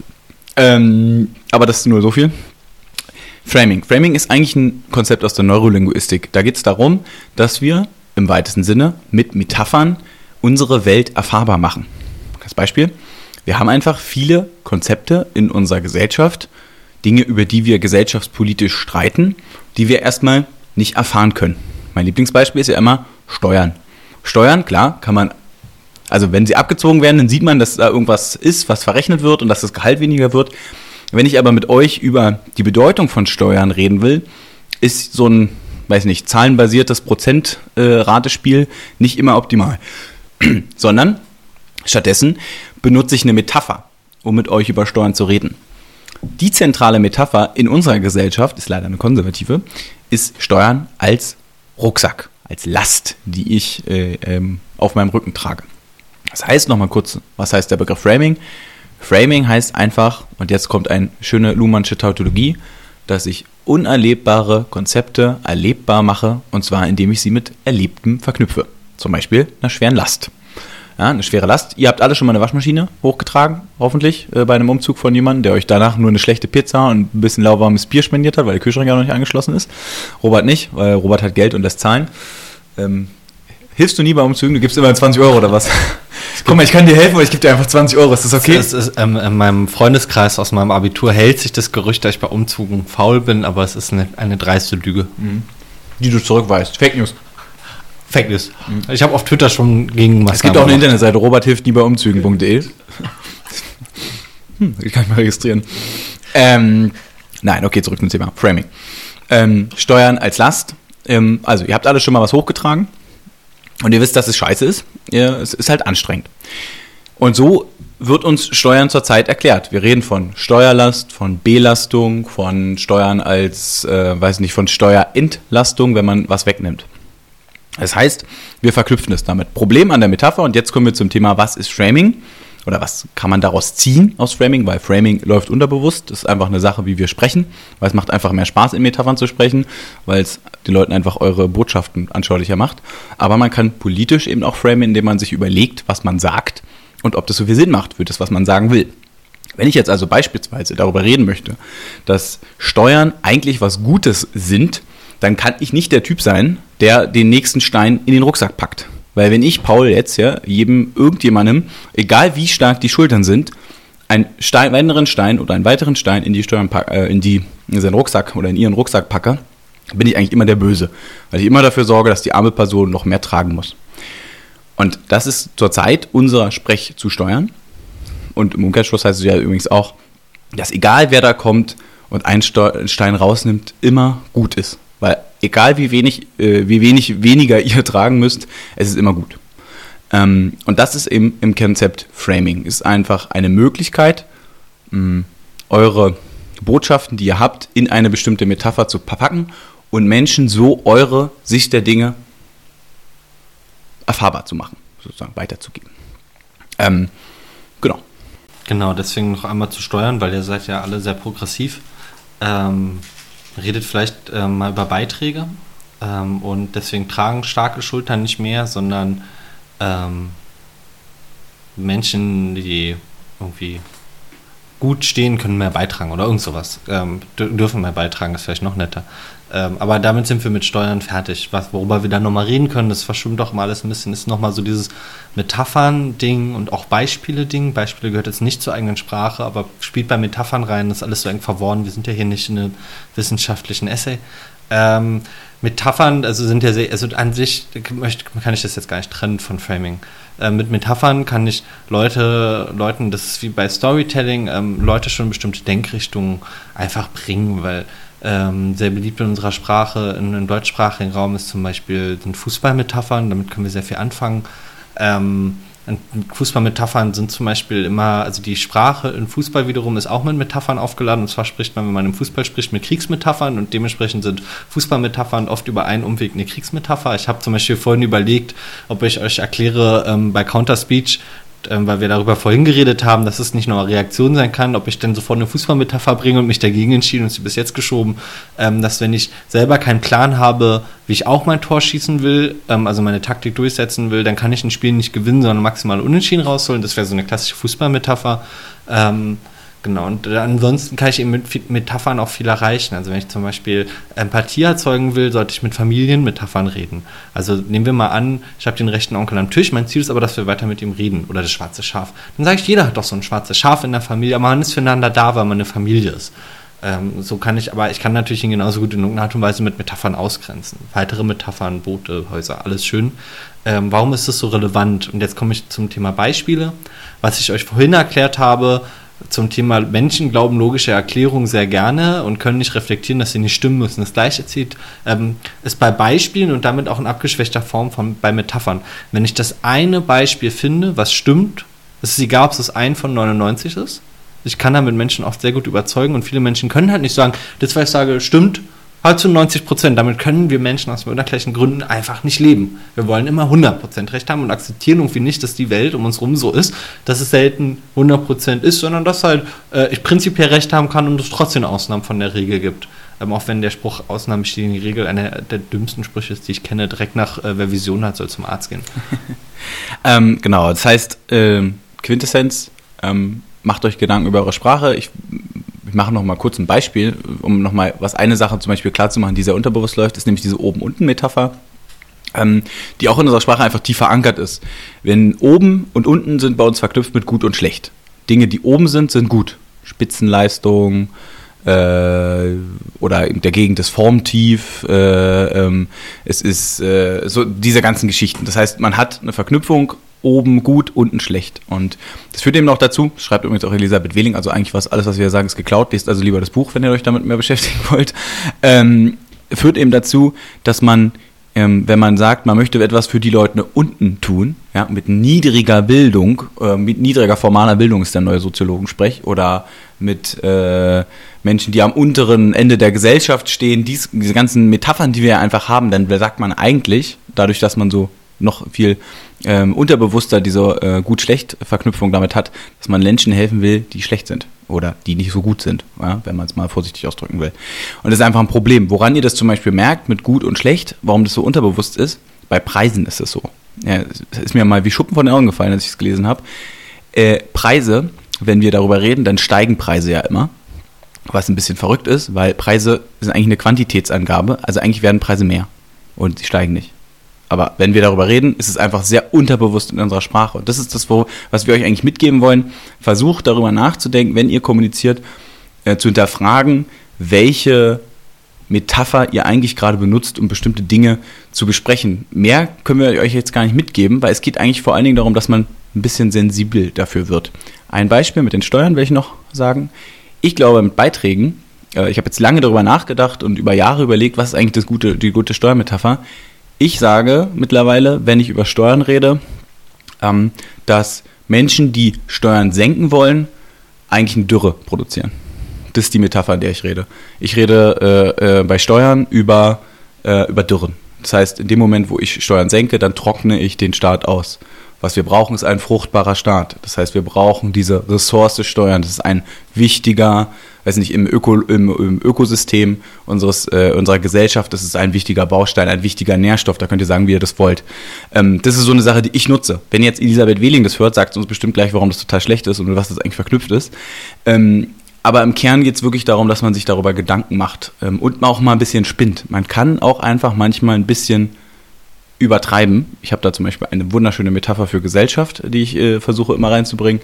Ähm, aber versucht einfach da ein bisschen ähm, zu reflektieren, wie ihr Sprache nutzt und zu überlegen, was will ich eigentlich sagen und hilft mir das Beispiel, was ich gerade nutze, eigentlich bei dem, was ich sagen will oder schadet es mir nicht eigentlich? Genau, und um das abzurunden, nochmal für euch als Metapher, wie ihr euch das vorstellen könnt. Wenn ihr bestimmte Wörter benutzt, bestimmte Begriffe, bestimmte Konzepte, dann holt ihr Leute in bestimmte Räume rein, weil ihr quasi mit diesem Begriff den Raum aufschließt. Ähm, und wenn ihr sie in diesem Raum drin habt, habt ihr damit schon sehr stark vorherbestimmt, wie die Handlungslogiken danach sind. Und ich mache das jetzt mit einem Beispiel, weil wir gleich nochmal wieder zu Rechtsextremismus oder Völkernationalismus kommen wollen. In der Sekunde, wo ich in Naturkatastrophen von Menschen rede, also Flucht, Welle, Flucht, ähm, Lawine, Strom. Strom, also diese ganzen Naturkatastrophen. Hole ich die Leute erstmal in den Raum rein, Naturkatastrophe, Bedrohung. Ähm, was sorgt es, dass meine Handlungslogiken in diesem Raum natürlich erstmal sind Abwehr von Katastrophen. Mauer bauen, Damm bauen, umlenken, diese ganzen Sachen. Das heißt, ähm, ich muss Leute mit, also ich muss, ihr müsst im Kopf haben, mit Begriffen möchte ich die Leute in den Raum holen, wo die Handlungslogiken in dem Raum sind, ähm, mit denen ich gut leben kann. Also bei zweites Beispiel, und dann gehen wir nochmal zum Thema völkischen Nationalismus, so als Abrundung, wie wir damit umgehen wollen, ähm, ist Kriminalität. Kriminalität als ähm, Raubtier besch äh, beschrieben, also überfällt mich, kommt aus dem Dunkeln, sorgt dafür, dass ich Kriminalität wie ein Raubtier bekämpfen möchte. Ich muss es jagen, ähm, erlegen, wegsperren. Kriminalität quasi als Krankheit ähm, beschrieben, i- ist in bestimmten Gebieten da, ist ansteckend, infiziert, ähm, sorgt dafür, dass ich Kriminalität vorbeugend bekämpfen muss, weil Krankheiten versuche ich auch zu heilen, statt sie wegzusperren. Das heißt, wenn ich ähm, in der CDU bin ähm, und für Sicherheitspolitik äh, bin, dann rede ich, würde ich Kriminalität immer als Raubtier und als Bedrohung sehen. Wenn ich, ähm, nee, in der SPD nicht, weil wir bei Sicherheitspolitik wie die CDU sind, wenn ich in einer progressiv-linken, antiautoritären Partei wäre ähm, oder bin, äh, was Sicherheitspolitik angeht, und da sind wir nicht ähm, in der SPD. Dann, nicht. Ja, ich bin da, bin da ähm, skeptisch. Ähm, dann würde ich Kriminalität immer als eine Krankheit bekämpfen, weil ich darüber reden möchte, dass wir zum Beispiel Armut bekämpfen müssen oder dass wir bestimmte Grund, also bestimmte Risikofaktoren von Kriminalität irgendwie äh, lieber angehen möchten. Das heißt, dass äh, wir bestimmt viele Polizisten brauchen, aber wahrscheinlich auch viel mehr Sozialarbeiter und damit die Kriminalität eher senken, als indem wir noch mehr Richter einstellen, die Leute auch mal ordentlich verknacken. Nicht, dass wir keine Richter brauchen, aber Und jetzt überlegt euch einmal, ihr sitzt in einer Talkshow und ihr macht genau das, was Robert gerade macht. Also unsere, ich, hoffentlich unsere Ideal äh, und die Wunschvorstellung von dem, was wir uns beide wünschen für sozialdemokratische Innenpolitik vertreten. Und euch sitzt jemand gegenüber, der genau das Gegenteil tut. Jetzt nur eine Grundregel, die ganz wichtig ist beim Framing. Niemals den Frame vom Gegenüber wiederholen.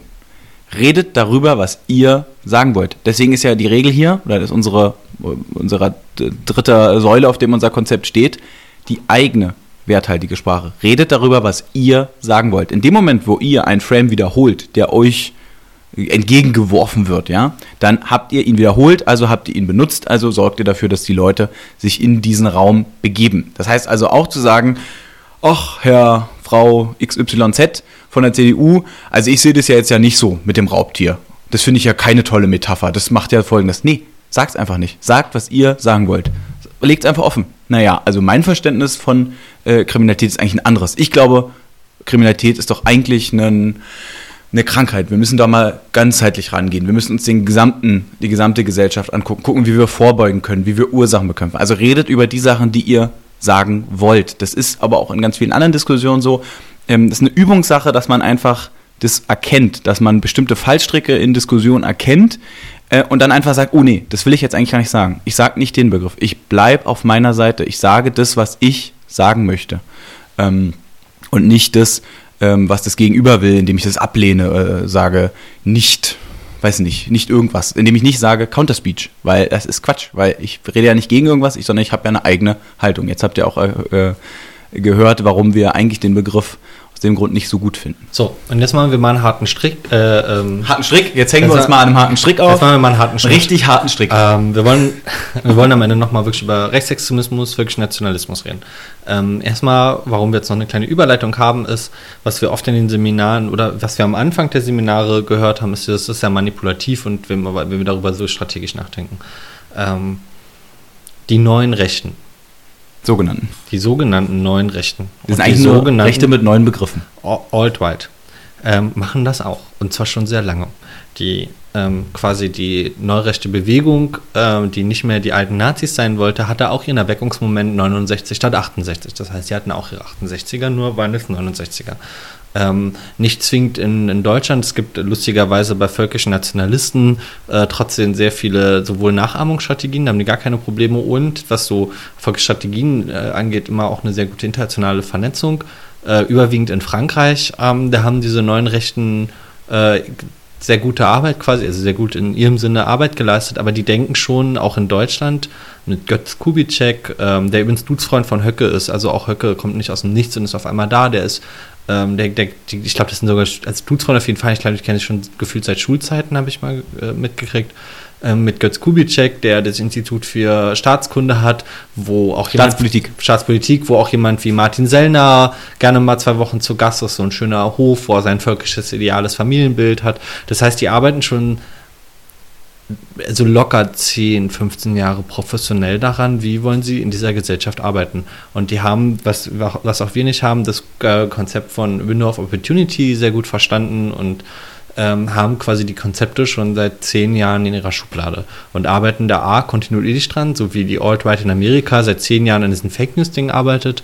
Ähm, ähm, und waren, haben wir einfach gewartet, wer kommt. Und haben gesehen, die NPD mit ihren Dumpfbacken, da wollen wir uns nicht verbrennen.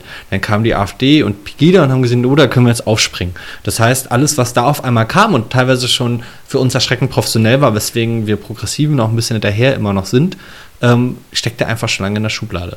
Ähm, das bedeutet, ja, wir denken jetzt mehr darüber nach, wie wir Sachen verkaufen. Ja, ich benutze mit Absicht Begriffe, die den, an, an den Gegenüber in bestimmte Räume holen. Das machen die schon viel länger. Und diese Bewegung ist nicht nur hohle Dummköpfe, sondern sind Menschen, die sich schon sehr lange mit diesen Konzepten auseinandersetzen und die bestimmte Begriffe schon sehr lange probieren aufzuladen. Nehmen wir mal ein Beispiel, wenn wir jetzt über Sprache reden. Man sagt natürlich, keiner sagt mehr Rasse. Ist ja negativ besetzt. Ähm, aber was sagt man schon, was sagt man in dem Bereich? Kultur, eins unserer Lieb Lieblingswörter. Klar, es gibt Kulturwissenschaften und ihr habt alle eine eigene Vorstellung von Kultur. Wenn die von Kultur reden. Auch die was, Kulturwissenschaftler wissen die, Kultur, die, die Kulturwissenschaftler haben zehn Vorstellungen vom Begriff Kultur und sollten nie mit einem Soziologen über Kultur reden. Bitte. Ähm, was meinen zum Beispiel Leute aus der identitären Bewegung oder aus äh, von den neuen Rechten, wenn sie Kultur sagen? Sie meinen einfach Rasse. Weil was ist Kultur? Kultur ist angeboren, Kultur wird also vererbt, man ist nur glücklich in seinem eigenen Kulturraum, also Kultur macht glücklich. Und weil es angeboren ist, kann man Kultur nicht gänzlich ablegen. Und das Problem ist, jetzt kommen die guten Menschen bei den Rechten raus, dass man ja unglücklich wird in anderen Kulturraum, weil man nur in seiner Kultur drin ist. Was wollen sie also eigentlich mit Kultur sagen? Blut und Boden ist, ist, ist quasi ihr, Konzept, ihr neues Konzept von Rassismus und deswegen sollte man auch Menschen, also Leute aus verschiedenen Herkünften nicht vermischen, weil dann werden die nur unglücklich, weil sie nicht mehr ihre Kultur leben können. Ähm, und deswegen gibt es auch andersrum ein Recht, ähm, dass äh, ich meinen Kulturraum quasi schütze gegen Leute mit anderen Kulturen, weil ich ja in meiner Kultur glücklich bin. Und wenn ganz viele mit anderen Kulturen kommen, dann verwässert meine Kultur, dann wäre ich unglücklich. Deswegen habe ich ein quasi Naturrecht, äh, auch meine Kultur, also meine Rasse, also meine, meinen völkischen Nationalismus zu verteidigen. Das ist nur ein Beispiel von, wo die schon sehr lange dran arbeiten. Ähm, deswegen ist dieses ganze neurechte Ding halt nicht so eine Dumpfbackenbewegung, die jetzt mal kurz zufällig da war, wie wir am Anfang von Pegida dachten, sondern eine Sache, die wir sehr ernst nehmen müssen. Ja, äh, ein Genau, äh, wir haben auch einen guten Bekannten, mit dem wir ab und zu mal auf Seminare fahren, äh, ähm, der auch Aussteiger aus der rechten Szene ist und der sagt, das nennt das Ganze, was sozusagen die sogenannten neuen Rechten, also wie gesagt, das sind die alten Rechten mit neuen Begriffen, nennt es dann einfach Begriffskosmetik ähm, oder Labeling-Kosmetik, die geben sich dann einfach neue Begriffe. Sie sind sehr sensibel für Sprache, gucken, was kann man noch sagen, was nicht. Diese Rassenhygiene heißt bei denen heute Ethnopluralismus, ist aber eigentlich genau das Gleiche. Das, was du gerade beschrieben hast, äh, sozusagen ist ja dieser Ethnopluralismus-Konzept, ist an, sehr anknüpfungsfähig an, an viele andere, weil es ja gut ist, weil man ja eben, der, man will ja nett sein, man will ja den Leuten nicht schaden und so, deswegen müssen die ja da bleiben und so. Aber im Kern geht es darum, äh, ähm, eigentlich Rassenhygiene, Theorien mit einem anderen Begriff weiterzuführen. Ähm, genau. Genau, warum reden wir darüber? Ähm, weil wir einfach mal die AfD wieder in den Kontext setzen wollen, in der diese Partei reingehört.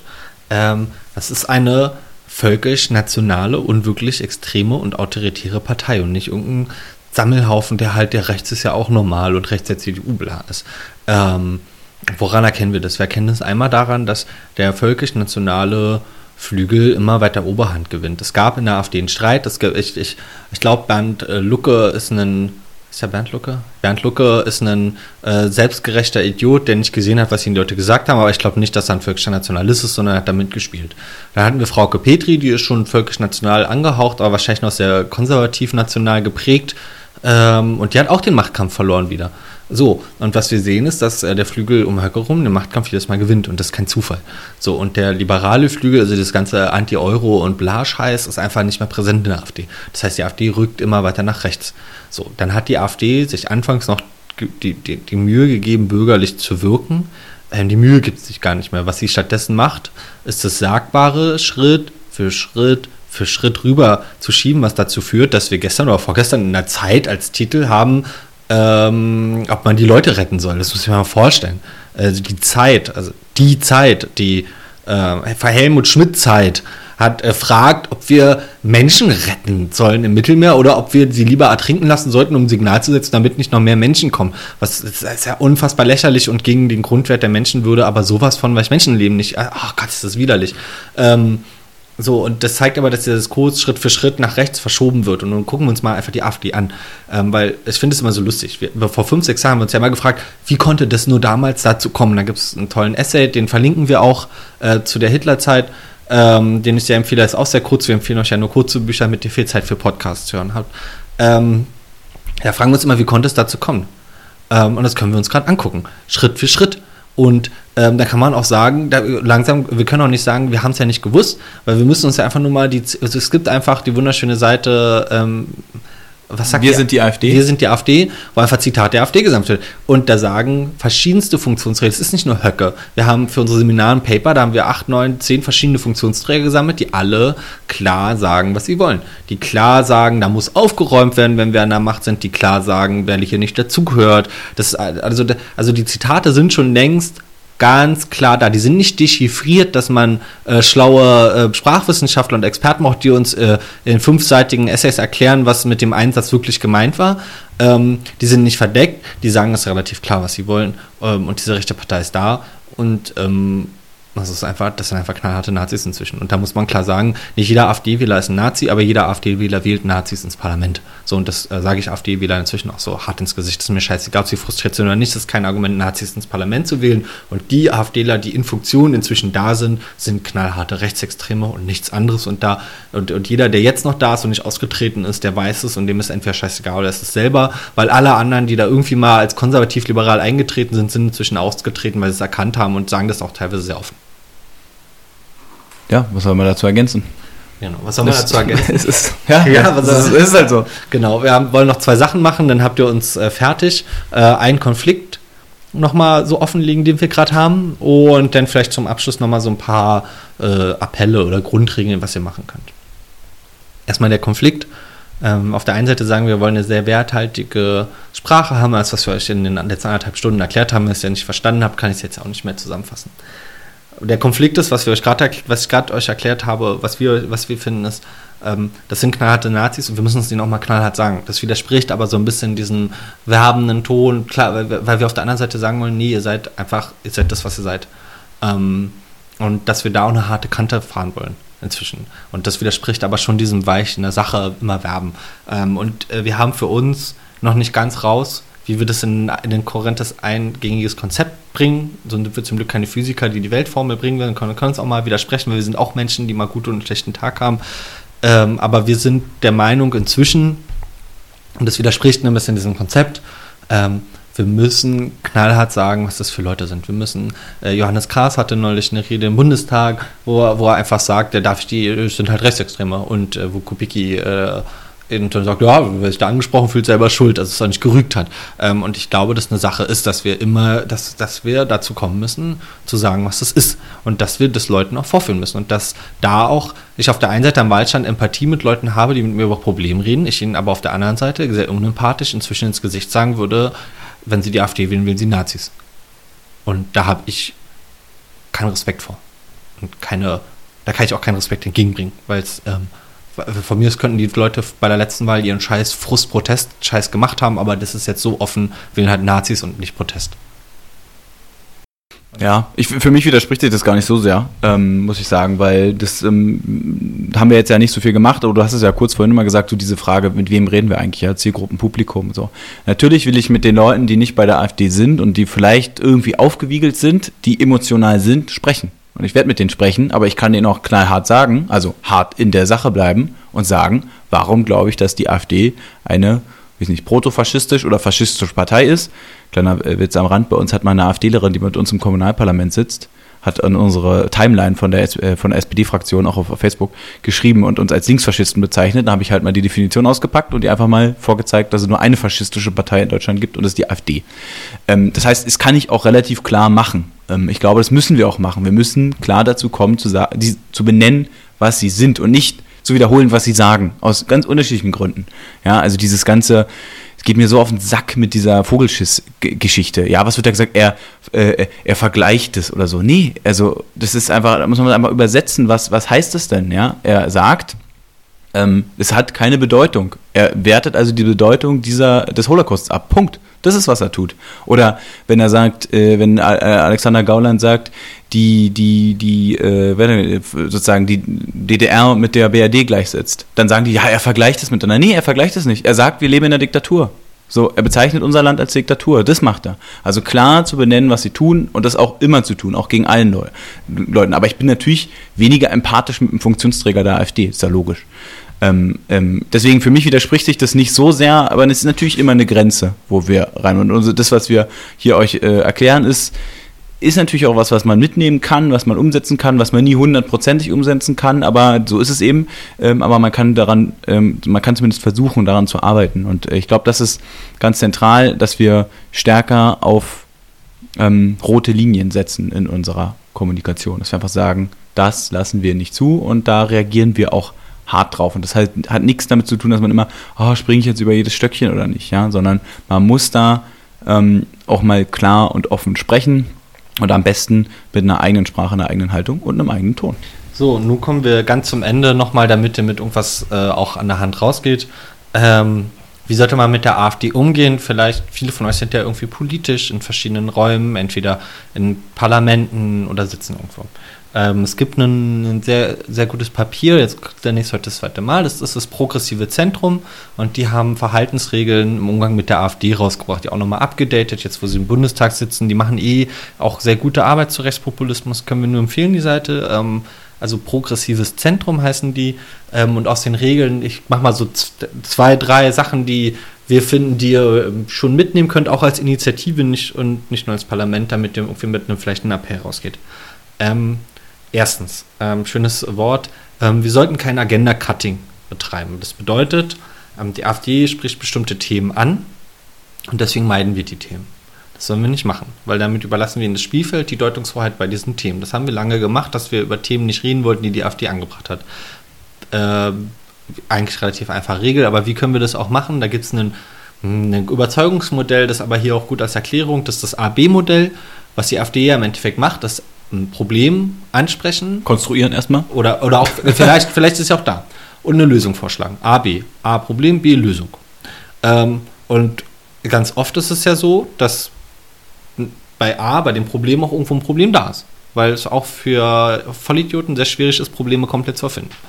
Ähm, aber wir teilen ja oft die Lösung nicht. Das heißt, ähm, die AB-Methode wäre hier, okay, wir reden auch über das Problem, wir haben aber eine andere Lösung. Okay, wir haben ein Problem, es gibt ein Problem, das ist irgendwie auf der Agenda, haben wir aber eine andere Lösung. Ähm, und das ist die ganze Sache bei Agenda-Cutting. Das heißt, äh, wir sollten über die Probleme reden, die uns wichtig ist, egal ob die AfD darüber redet oder nicht. Wenn die AfD aber zufällig über das gleiche Problem wie wir redet, dann äh, reden, sagen wir einfach, ja, das, das ist das Problem, das haben wir so analysiert, ähm, aber das ist die richtige Lösung und dann erklären wir Leuten, warum unsere Lösung funktioniert. So, und dann, ist, äh, dann haben wir auch kein Problem mit der AfD über bestimmte Probleme zu reden, weil unsere Lösungen wahrscheinlich die sind, die auch funktionieren.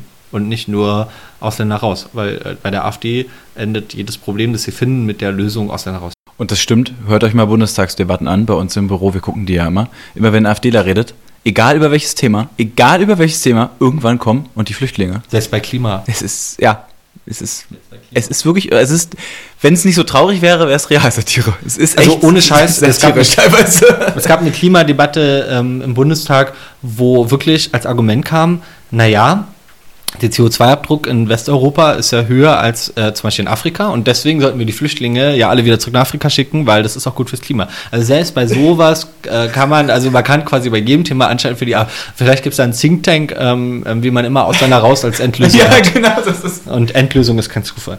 Ähm, so, zweite, zweite, ähm, zweite Rede, Regel. Macht keine gemeinsamen Sachen mit der AfD. Punkt. Nie, nicht, nein. Wir stellen keine, wir unterstützen nicht ihre Anträge, wir gehen, wir machen nicht zusammen mit ihnen ein Bürgerfest, egal wie, auch wenn sie in der einen Sache ja gerade nicht rechtsextrem sind. Das ist ja genau die gleiche Taktik mit Stück für Stück verschieben. Kann ja sein, dass sie bei euch ein radpolitisches Konzept fordern, das genauso nett ist wie euers und ihr da gemeinsam eigentlich die gleiche Idee habt und vielleicht auch gemeinsam engagieren könntet. Machen wir trotzdem nicht. Weil mit jeder gemeinsamen Aktion, egal ob ihr Partei seid oder ob ihr Initiative, ob ihr Sportverein seid, das finde ich noch viel schlimmer als Parteien. Wenn ihr eine Gewerkschaft seid, wenn ihr der, der und wenn die AfD euch in einer Sache unterstützt, dann müsst ihr trotzdem sagen, nein, mit euch setzen wir das nicht zusammen um. Wir haben eine eigene Forderung und von, von uns aus fordern wir das gleiche parallel zu euch, aber ihr seid nicht dabei. Weil in der Sekunde, und das ist gerade an Initiativen gerichtet und viele, die in Parteien sind, sehr in Initiativen, ähm, in der Sekunde, wo ihr irgendwo gemeinsame Sache mit denen macht, legitimiert ihr sie. Weil danach kann der AfDler immer kommen, aber hier die Initiative für mehr Radverkehr, die fand uns gar nicht so undemokratisch. Oder der Fußballverein um die Ecke, der hat kein Problem damit, wenn wir da uns engagieren. Ähm, wir haben da auch äh, bei uns im Kommunalparlament, darf man nicht vergessen, bei uns sind 20% AfD. Also es ähm, wird langsam systemrelevant, ab nicht alles oberhalb von 20%. Ähm, und wir haben halt auch eine Haltung, äh, sozusagen, die ähnlich ist wie das. Und was wir aber machen, ist gerade bei Personalvorschlägen, ähm, sagen wir, niemand kriegt jemals eine Ja-Stimme von uns. Ähm, die, für die wir was finden, die lehnen wir ab. Das heißt, ähm, äh, da suchen wir uns auch das Spielfeld aus. Das heißt, wir gehen ganz klar auf Leute, die zum Beispiel auf Facebook oder auf Twitter oder sonst wo mit äh, rechtsextremen Äußerungen äh, aufgefallen sind. Die, das wird knallhart thematisiert. Da gehen wir auch ins Plenum oder stellen wir uns auch und äh, drücken das durch äh, und lehnen sie ab. Ähm, aber da, wo wir äh, beispielsweise nichts finden, ähm, da gibt es halt eine Enthaltung, aber niemals eine Fürstimme. Ähm, weil auch da ist es, glaube ich, wichtig, dass man sich die Kämpfe und die Spielfelder aussucht, auf denen man ähm, gewinnen kann. Und ich kann halt nicht immer mit jedem äh, äh, gewinnen, aber ich kann mit denen gewinnen, wo ich das auch, wo ich sozusagen genau zeigen kann, hier sind sie äh, äh, ganz klar rechtsextrem, völkisch-nationalistisch, ausländerfeindlich, sympathisieren mit der mit den Identitären oder was es da nicht alles gibt.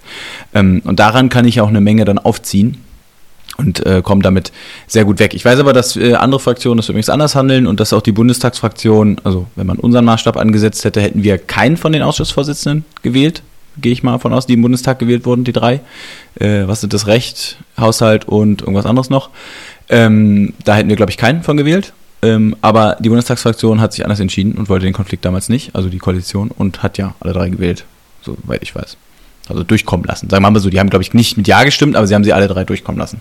Ähm, und das ist auch nochmal wichtig, weil hier konkurriert man natürlich das ist, mit der NPD hat man ja einen schwierigen Weg gemacht, wo man gesagt hat, wir machen nicht zusammen und jeder kriegt eine Nein-Stimme. Das kann man gut machen mit einer Partei, die 5% hat. Aber ich sag mal so, wenn du in Ostdeutschland im Kommunalparlament sitzt und die 35% haben, ähm, bin ich immer noch dagegen, dass man gemeinsame Initiativen macht und kooperiert. Aber äh, es, man kommt da schon unter Legitimität, äh, Legitimitätsdruck, aber man kommt nicht dadurch draus, dass man sie noch legitimer macht. Ähm, und das ist sozusagen der schwierige Weg 2.0 oder so. So, und wie hätte man das umgehen können? Da gibt es den dritten Tipp von uns, wie man mit äh, AfD in seinen Gruppen umgehen sollte. Ähm, aus merkwürdigen Gründen hatte die SPD anscheinend keine Zeit vor der Regierungsbildung, äh, sich die Zeit zu nehmen und äh, über das Thema lange nachzudenken, Ratgeber zu machen und uns einfach einzuladen, mit uns zusammen einen tollen. Genau, mit uns beiden. Wir sind gut. Genau, genau wir sind gut ähm, und äh, ein wochenendlanges äh, Klausurtagung zum Thema völkischen Nationalismus mit der kompletten Fraktion zu machen. Ich finde das angemessen, aber anscheinend haben die irgendwie andere Zeitkontingente im Bundestag, als ich immer annehme. Ähm, was ist der nächste Tipp, den man da machen sollte? Ähm, das Problem ist, in der Sekunde, wo wir quasi auf Sachen der AfD reagieren und sie dann ablehnen oder so, können sie mal ihren Opfermythos spielen und das ist ein Problem ähm, weil das Teil, äh, weil das sie immer wieder bestärkt, dass sie ja Opfer der korrupten Eliten sind. Das hatten wir vorhin. Wie macht man das? Man definiert rote Linien und zwar vorher und zwar unabhängig von der AfD, ähm, indem man eben zum Beispiel sagt, folgende Einstellungen lehnen wir prinzipiell ab. Also zum Beispiel sich auf völkischen Nationalismus beruht, auf Kriminalität beruht, zum Beispiel sagt, ähm, jemand, der wegen einem Verbrechen verurteilt ist, kann kein Ausschussvorsitzender werden. Irgend so eine Sachen. Ähm, und das mit allgemeingültigen Regeln macht, weil da die AfD erstmal sich nicht so klar gegenstellen kann ähm, weil sie sich ja dann selber outet. Also wenn ich zum Beispiel klar darüber rede, dass wir bestimmte Arten von gruppenbezogener Menschenfeindlichkeit nie tolerieren, äh, dann kann die AfD ja nicht sagen, ja, das finden wir aber eine doofe Regel, weil wir wollen ja gruppenbezogen menschenfeindlich gegen diese Gruppen sein. Das kann sie nicht machen. Ähm, so, und wenn ich die roten Linien definiert habe und die AfD dann rübergeht, dann kann ich sagen, sorry Leute, wir haben eine rote Linie vorher definiert, seid darüber gegangen, deswegen wählen wir euch nicht. Das heißt, hätte man sich zum Beispiel hingesetzt, hätte gesagt, ähm, für uns als ungeschriebene Regel, als Fraktion äh, gilt folgende Sachen, äh, da würden wir nie jemand wählen, egal von wem der kommt, dann hätte man dann da aus, auf, aufgrund dieser roten Linien Leute ablehnen können. Hätte sagen können, ihr kennt doch die roten Linien, stellt jemand auf, der nicht rübertritt, wir haben sie vorher definiert und nicht gegen diese eine Person. Wenn ihr jetzt jemand aufstellt, der da voll rüberrennt, dann sorry, können wir nichts für. So, das ist der nächste Tipp. Klare rote Linien ziehen. Kommen wir zum vierten Tipp. Paul hat das eben schon mal angesprochen. Es gibt ja immer dieses Problem, dass wir auf der einen Seite immer sagen, ja, jetzt springt doch nicht über jedes Stöckchen, die macht sie größer, als sie sind. Auf der anderen Seite möchte ich aber auch nicht ähm, Nationalsozialisten verharmlosen. So, wie macht man das? Man reagiert auf die AfD nur, wenn man sie entlarven kann. Und das ist die einfache Regel für euch. Wenn sie irgendeinen Scheiß sagt, der einfach nur dumm ist, dann reagieren wir einfach gar nicht drauf. Aber wir müssen uns nicht zu allem äußern. Die bestimmen nicht, wann wir uns äußern. Die bestimmen nicht, wie wir agieren.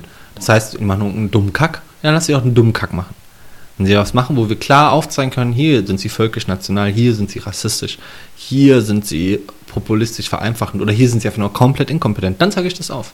Das ähm, ist eine, eine Regel, die im Bundestag gerade sehr gut funktioniert. Da muss ich ähm, ähm, auch sehr, äh, sehr gut ähm, fraktionsübergreifend ähm, funktioniert. Da muss ich ähm, zum Beispiel auch mal jemand erwähnen, den ich wahrscheinlich politisch überhaupt nicht leiden kann. Das ist dieser junge CDUler, der gerade sogar Philipp Amthor, Amthor. der gerade so gehypt wird und noch ziemlich viel Bullshit labert, aber der hatte zum Beispiel auch so eine schöne Rede, wo er einfach vorgeführt hat, warum aus bestimmten Gründen. Also Das, was ich so schön fand, war, war dieser, dieser Trick von ihm zu sagen, wir als CSU sind doch auch dafür, das Kopftuch in allen Bereichen zurückzudrängen. Das heißt gesagt, ja, das Problem sind wir auch, aber das, was ihr gemacht habt, ist aus den und den Gründen schwachsinnig, menschenfeindlich, bla bla bla, staatsfeindlich. Und da immer wieder entlarven. Das heißt für euch, Ihr reagiert auf die, ihr, ihr könnt euch ja aussuchen, wann ihr reagiert. Im Internet, auf Trolle, auf die AfD, wann auch immer. Reagiert nur aufs, ihr müsst nur auf sie reagieren, wenn ihr einfach eine gute Antwort geben könnt. Und nicht immer. Warum? Ich muss mich doch nicht in eine dumme Antwort drängen lassen, sondern ich reagiere halt, wenn ich was aufzeigen kann. Und das würde ich auch machen. Also es gibt ja auch so ein, auch so ein äh, inflationärer Begriff, Aufmerksamkeitsökonomie. Übrigens ein, also ein schöner Titel von einem schrecklich geschriebenen Buch von einem gewissen Herrn Frank. Kann ich euch trotzdem, lest es mal durch. Äh, schrecklich geschrieben. Aufmerksamkeitsökonomie, weil will ja einfach auch kommunikationsstrategisch immer eine Botschaft zur AfD senden. Und die kann halt nur sein, diese Partei ist faschistisch oder Nazi-Partei, wie auch immer man es will. Und das macht man natürlich dadurch, indem man eine gewisse Kommunikations- ähm, hat oder Hygiene, indem man sagt, ich rede nur über dieses eine Feld, ich skandalisiere nur diese Sachen. Wenn ich eine krasse Rede habe oder wenn wir einen krassen Konflikt haben, dann nur oder nicht nur, man kann natürlich auch inhaltlich streiten, jetzt Klimawandel, aber am besten dann, wenn es darum geht zu zeigen, dass die AfD rassistisch, faschistisch, nationalsozialistisch, verklärend oder wie auch immer ist. Weil dann setze ich ja, sorge ich ja auch dafür, Kraft meiner Wassersuppe, dass immer dann darüber, wenn darüber berichtet wird, dieses Thema gesetzt wird. Und das ist ganz, ganz, ganz, ganz, ganz wichtig, ähm, dass man sich da auch einfach ein bisschen beschränkt. Das kann man auch im Kleinen machen. Wenn man jetzt größere Diskussionen im Internet hat, würde ich mich immer auf dieses Feld konzentrieren. Wenn ich da eine Aussage in einem Kommentar sehe, den ich entweder für völkisch halte oder für verharmlosen des NS oder so, dann würde ich mich auf diesen Teil konzentrieren und den als allererstes bearbeiten. Weil das ist das, was ich zeigen will. Ich will da einfach eine gewisse Klarheit reinbringen in die Linie. Und dann kann man übrigens auch, wenn man das gesetzt hat, weil manchmal so Diskursverschiebung kann theoretisch auch übrigens auch nach nicht rechts gehen, also nach links oder in die progressive Lager. Also wir können durchaus wieder zurückkommen. Wenn man dahin zurückkommt, dass man bestimmte Themen gesetzt hat, kann man auch nicht Kooperation wieder viel stärker thematisieren. Also dann kann man ja diesen Ausschluss, ähm, diesen Opfer, äh, diese Opferrolle, die sie sich äh, da selbst immer wieder, in die sie sich ja selbst immer wieder begeben, die kann man dann ja auch an einem bestimmten Punkt immer härter zurückdrängen, indem man sagt, nee, ihr seid nicht das Opfer, ihr seid einfach Nazis. So, aber an dem Punkt sind wir halt leider noch nicht. Da muss man halt noch ein paar Jahre, also ein paar Jahre, vielleicht reicht auch ein Jahr konzertiertes äh, Kommunizieren, würde schon, glaube ich, reichen, weil die AfD ist auch innerhalb von kurzer Zeit groß geworden, weil sie da einfach sehr klar waren. Genau, wir kommen zum letzten Punkt, das ist denkbar einfach. Dann haben wir noch eine offene Diskussionsfrage und Oh dann sind wir durch. Robert, du machst mir einen ganzen Podcast hier. Das tut mir leid. Der letzte Punkt ist ganz einfach, vernetzt euch. Ähm, Organisiert euch, alter Arbeiterspruch. Viel besser. Ähm, es, gibt, es gibt einfach, ihr seid irgendwo kommunal unterwegs. Ähm, es gibt Leute, die haben vielleicht mehr Ahnung als ihr. Zum Beispiel ähm, lokale Gruppen, die schon länger gegen rechts aktiv sind. Die können das vielleicht zum Beispiel sagen, weil sie mehr Zähnekenntnis als sie haben. Der Typ da hinten, der da aufgestellt werden soll, der war vorher bei der NPD oder der ist der und der Nazi. Dann habt ihr den Stoff, den ihr braucht. Oder nehmen wir an, also ich denke mal, Bundestagsabgeordnete hören uns auch zu. Ähm, Amadeo- Generalsekretär. Hallo Äh, Lars. die Amadeo Antonio Stiftung hat deutlich mehr Zähnekenntnisse als wahrscheinlich alle SPD-Abgeordneten. Das heißt, wenn ihr über das Thema redet, holt man sich so jemand rein, der einen sowas erklären kann. Oder ein Aussteiger, da gibt es zum Beispiel ganz tolle, die wir kennen. Ähm, einfach, Leute, ihr, ihr müsst euch mit den anderen Initiativen vernetzen aus zwei Gründen. Der eine Grund ist, weil es Initiativen gibt, die mehr Ahnung als ihr von Rechtsextremismus haben, die Leute kennen, die Strukturen vor Ort kennen, die ähm, nicht bundesweit einheitlich sind und die euch vielleicht sagen können, der ist von der Mitarbeiter ist zum Beispiel von der identitären Bewegung oder irgend sowas. Das sind Infos, die ihr braucht, um eine richtig gute Arbeit gegen die zu machen. Nicht nur in Fraktionen, auch zum Beispiel in eurem Verein, wenn euch jemand sagt, hä, euer Schatzmeister, der ist nebenbei äh, IB-Sprecher. So, dann wisst ihr das, dann könnt ihr ihn absägen. Das sind wichtige Informationen und vernetzt euch, um gemeinsam auch engagiert zu sein. So, und jetzt kommen wir zu dieser letzten Diskussionsfrage, weil wir haben vorhin am Anfang gesagt, ah, mit der CDU, ob die auch mit dem Konzept zu leben können. Ich bin der Meinung, ja, weil was ich als für ein Problem halte, ich glaube, wir müssen uns ja rechts der CDU abgrenzen. Und das ist für die Leute in der CDU deutlich härtere Arbeit als bei uns, weil sie viel genauer sein müssen. Ich kann aus meiner Haltung heraus Leitkultur einfach nur ablehnen, weil ich sie scheiße finde ähm, und auch nicht verstehe, warum SPDler dazu Bücher schreiben. Ein CDUler findet Aspekte von Leitkultur relevant. Das heißt, er muss viel trennschärfer sich zur AfD abgrenzen. Oder zweites Thema Kopftuch. Ich sage einfach, was ein Bullshit, dass ich als Mann anfange, Frauen vorzuschreiben, was sie für eine Kopfbedeckung tragen. Wo sind wir denn hier, dass ich äh, sage, wie wenig oder viel Frauen tragen müssen? Den CDUler sagen ja, aber ich finde in gewissen äh, Kontexten ein Kopftuch aber scheiße. Also das heißt, er muss viel sich genauer ab, abgrenzen, wo, warum finde ich in manchen Bereichen ein Kopftuch nicht gut, habe aber trotzdem, bin aber trotzdem kein Menschenfeind gegenüber Muslimen. Ähm, und deswegen finde ich zum Beispiel, ist es sehr wichtig, im Kampf gegen rechts mit der CDU zusammenzuarbeiten, weil ich will, dass die sich rechts von sich gegen die abgrenzen und nicht, dass wir uns äh, die Grenzlinie zwischen uns und der CDU am, am Ende stellen und damit einen riesen rechten Lager aufmachen. Und warum sage ich das? Weil ich war bei meinen örtlichen Newsos, haben wir über Zusammenarbeit mit linken Partei-Jugendorganisationen geredet und habe ich gesagt, ich finde das falsch weil ich finde, es gibt Themen, da müssen wir auch mit nicht linken Jugendorganisationen zusammenarbeiten und das ist zum Beispiel das Thema AfD. Warum sollte ich ständig mit den Julis und den, der Jungen Union mich hinsetzen? Die will ich doch auf meiner Seite haben. Und da habe ich keine Mehrheit für gefunden und das finde ich ziemlich falsch. Ja, kann ich nur bestätigen bei uns im Kommunalparlament geht es natürlich auch darum, auch eine schwierige CDU-Fraktion an der Stelle. Man darf auch nicht vergessen, die CDU bei uns ist Splitterpartei, 12 Prozent oder so. Also ist nochmal was anderes als ähm, in vielen anderen Kommunen oder auch Ländern. Ähm, natürlich geht es uns sehr stark darum, die CDU äh, da auch einzufangen und denen auch eine Exit-Option zu geben. Das ist wichtig für die, dass sie ähm, sehen, dass es da für die eine gesichtswahrende, darum geht es immer, Lösung gibt, ähm, sich abzugrenzen. Und das ist natürlich für die deutlich schwieriger, das stimmt. Ich glaube aber auch, dass das ähm, mit der CDU noch einfacher ist als mit der CSU. Darf man auch nicht vergessen. Ich glaube, da ist jetzt auch nochmal ein Konflikt aufgegangen, der auch nochmal die Reihen geschlossen hat in beide Richtungen. Also bei der CDU sozusagen in Richtung äh, Abgrenzung von der AfD und in der CDU, äh, CSU eher in die, in die Richtung Öffnung. Also ich meine, konservative Revolution, Dobrindt. Das ist, konservative Revolution ist übrigens ein Chiffre für Nationalsozialismus, wenn man so will. Also da nichts anderes steckt dahinter hinter diesem äh, Begriff. Äh, das ist die Entnazifizierung von Nazi-Theoretikern. Also sowas in der Art wie, ja, wir berufen uns nicht auf Göring, aber wir berufen uns auf die Leute, auf die sich Göring berufen hat. Oder Hitler oder so. Also das ist einfach, da, da, das ist konservative Revolution. Gibt es ein schönes Buch von Volker Weiß, kann ich nur empfehlen, heißt Konservative Revolte. Da wird es alles schön hergeleitet. Ähm, ich glaube aber auch, dass die CDU natürlich für uns da sehr wichtig ist. Die FDP, glaube ich, noch viel wichtiger, ähm, weil jetzt kommt ein bisschen der Kampagnenstrategie in mir durch. Die Übereinstimmung bei, bei Einstellung zu politischen Fragen zwischen AfD und FDP ist immer am höchsten. Immer. Bei fast allen Fragen. Ähm, bei den zentralen Fragen, die uns kulturell wichtig sind, bei Genderfragen ist die äh, immer als ganz unten die AfD, dann kommt meistens die FDP.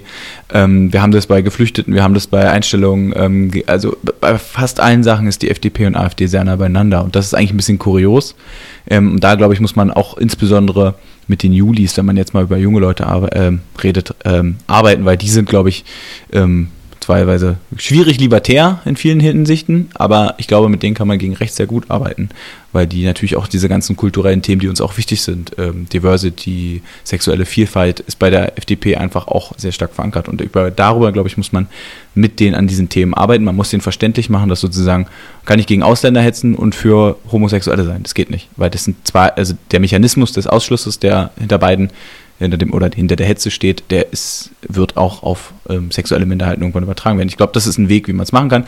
Bei der CDU geht es, glaube ich, relativ gut über Rechtsstaat und Grundgesetz. Das ist auch, was Philipp Amthor gemacht hat in der Kopftuchdebatte. Da hat er das ja sozusagen konservativ begründet, also vom Rechtsstaat aus, von den vom, vom Recht aus begründet, vom Grundgesetz aus begründet. Ähm, ich sehe das auch, ja, muss man machen. Aber die Frage ist immer, ähm, wollen die das auch?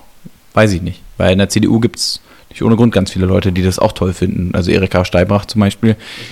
Ja, das stimmt. Aber ja, aber gut, äh, sie ist halt selber ausgetreten. Aber ähm, sie, man darf nicht vergessen, sie ist auch nicht alleine. So, Frankfurter Schule sozusagen in der CDU, da sind noch ein paar da. Ähm, genau. Ähm, weil wir mit Blick auf die Zeit schon ganz gut sind, äh, klassische 90-Minuten-Format, weil ich habe von so einem Typen auf, äh, gelernt, dass ein Podcast nie länger als 60 Minuten sein darf, deswegen machen wir konsequent 90. Ähm, einfach um den Mittelfinger zu geben. Ich habe vergessen, wie du heißt, Typ aus dem Internet. Schön, dass du auf YouTube warst. Ähm, Ansonsten, ich hoffe, es hat euch äh, ein bisschen was gebracht, über unser Konzept von Counter Speech äh, nachzudenken. Wir beide werden versuchen, dieses Konzept übrigens auch zu pitchen, weil es gibt dieses Debattencamp, von dem der äh, Herr Leverte, Herr Lars Klingbeil gesprochen hat. Wir versuchen da auch äh, irgendwie unterzukommen, dass wir das da auch nochmal vorstellen können. Ähm, werden wir mal sehen, ob uns das gelingt. Ich hoffe schon. An der Stelle danke, dass du in meine Küche gekommen bist, Robert.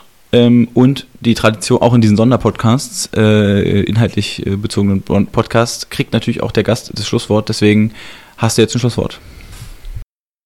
Ich hatte, und das ging, glaube ich, vielen Menschen so vor so 2015, das erste Mal in meinem Leben, in meinem politischen oder überhaupt in meinem Leben, ein Unwohlgefühl. Also das Gefühl, hier läuft irgendwas schief. Weil vorher war alles heiti-teiti. Da gab es halt mal die CDU und dann hat es Rot-Grün abgedeckt und ja, war nicht alles schön, aber ich habe mich sehr wohl und sicher in unserer Gesellschaft geführt. Ich bin der Meinung, wir sind jetzt an dem Punkt angekommen, und das habe ich vorhin schon mal gesagt, auf den wir früher mal zurückgeguckt haben. Wie konnte das alles passieren? Und ich glaube, wir sind an dem Punkt und wir sollten diesen Punkt auch nicht verharmlosen. Zum einen, weil wir wissen, wozu es führt. Und auch, wenn ihr nicht quasi ans große Ganze denkt, könnt ihr auch an euch selber denken. Die Gruppe, gegen die jetzt gehetzt wird, sind Muslime, also eine Religion. Ihr wisst nicht, was die nächste Gruppe ist. Das ist ja total beliebig, welche Gruppe das ist. Die nächste Gruppe können wieder Juden sein, weil im AfD-Parteiprogramm steht nicht christlich-jüdisches Abendland, sondern nur christliches. Das können alle Evangelien sein, weil ich habe Sprüche gelesen wie, ich möchte mich im Gottesdienst nicht fühlen wie auf der Juso-Sitzung. Da seht ihr schon, wo der Wind hingeht. Ulf Poschert übrigens. Ulf Poschert. Ähm, auch naja, ich sag da nicht zu. Aber ähm, das heißt, wir wissen auch nicht, wer die nächste Gruppe ist, die angegriffen wird und wir können es nicht verhindern. Und jetzt die, die, die böse Erkenntnis am Ende. Wir müssen aufstehen und das kostet Arbeit und viel Energie. Und es tut mir sehr leid für euch. Ich weiß, im Kommunalparlament zum Beispiel habt ihr viel Zeit rein investiert. Trotzdem müsst, muss eigentlich jedes Kommunalparlament in diesem Land eine Klausurtagung machen, eigentlich mit Profis. Ähm, was machen wir gegen die AfD? Auch wenn ihr in der Klausurtagung vielleicht viel lieber über Radwege reden würdet und das vielleicht die zweite Klausurtagung ist und es eure Freizeit ist. Und auch im Bundestag, und ich weiß, Bundestagsabgeordnete arbeiten 60, 70 Stunden die Woche, trotzdem kann es nicht sein, ähm, dass man sich nicht organisiert zusammensetzt und eigentlich alle Bundestagsabgeordnete auf eine Linie gebracht werden ähm, und sich mit dem Thema hinsetzt. Und das tut mir sehr leid. Ich weiß, dass man das am Ende von der Freizeit abknüpfen muss und dass ihr lieber Facharbeit machen würdet, aber findet euch damit ab. Ähm, Ihr werdet mit guter Facharbeit alleine nicht dagegen anstinken. Ihr müsst aufstehen, Zeit investieren, euch engagieren. Und wenn ihr es jetzt nicht macht, dann könnt ihr euch nämlich schon mal in fünf, sechs, sieben Jahren überlegen, in welches skandinavische Land ihr vielleicht ziehen wollt, wenn hier die konservative Revolte auch eingezogen ist. Und dann können wir wieder in 50 Jahren zurückgucken und uns fragen, wie konnte das eigentlich passieren?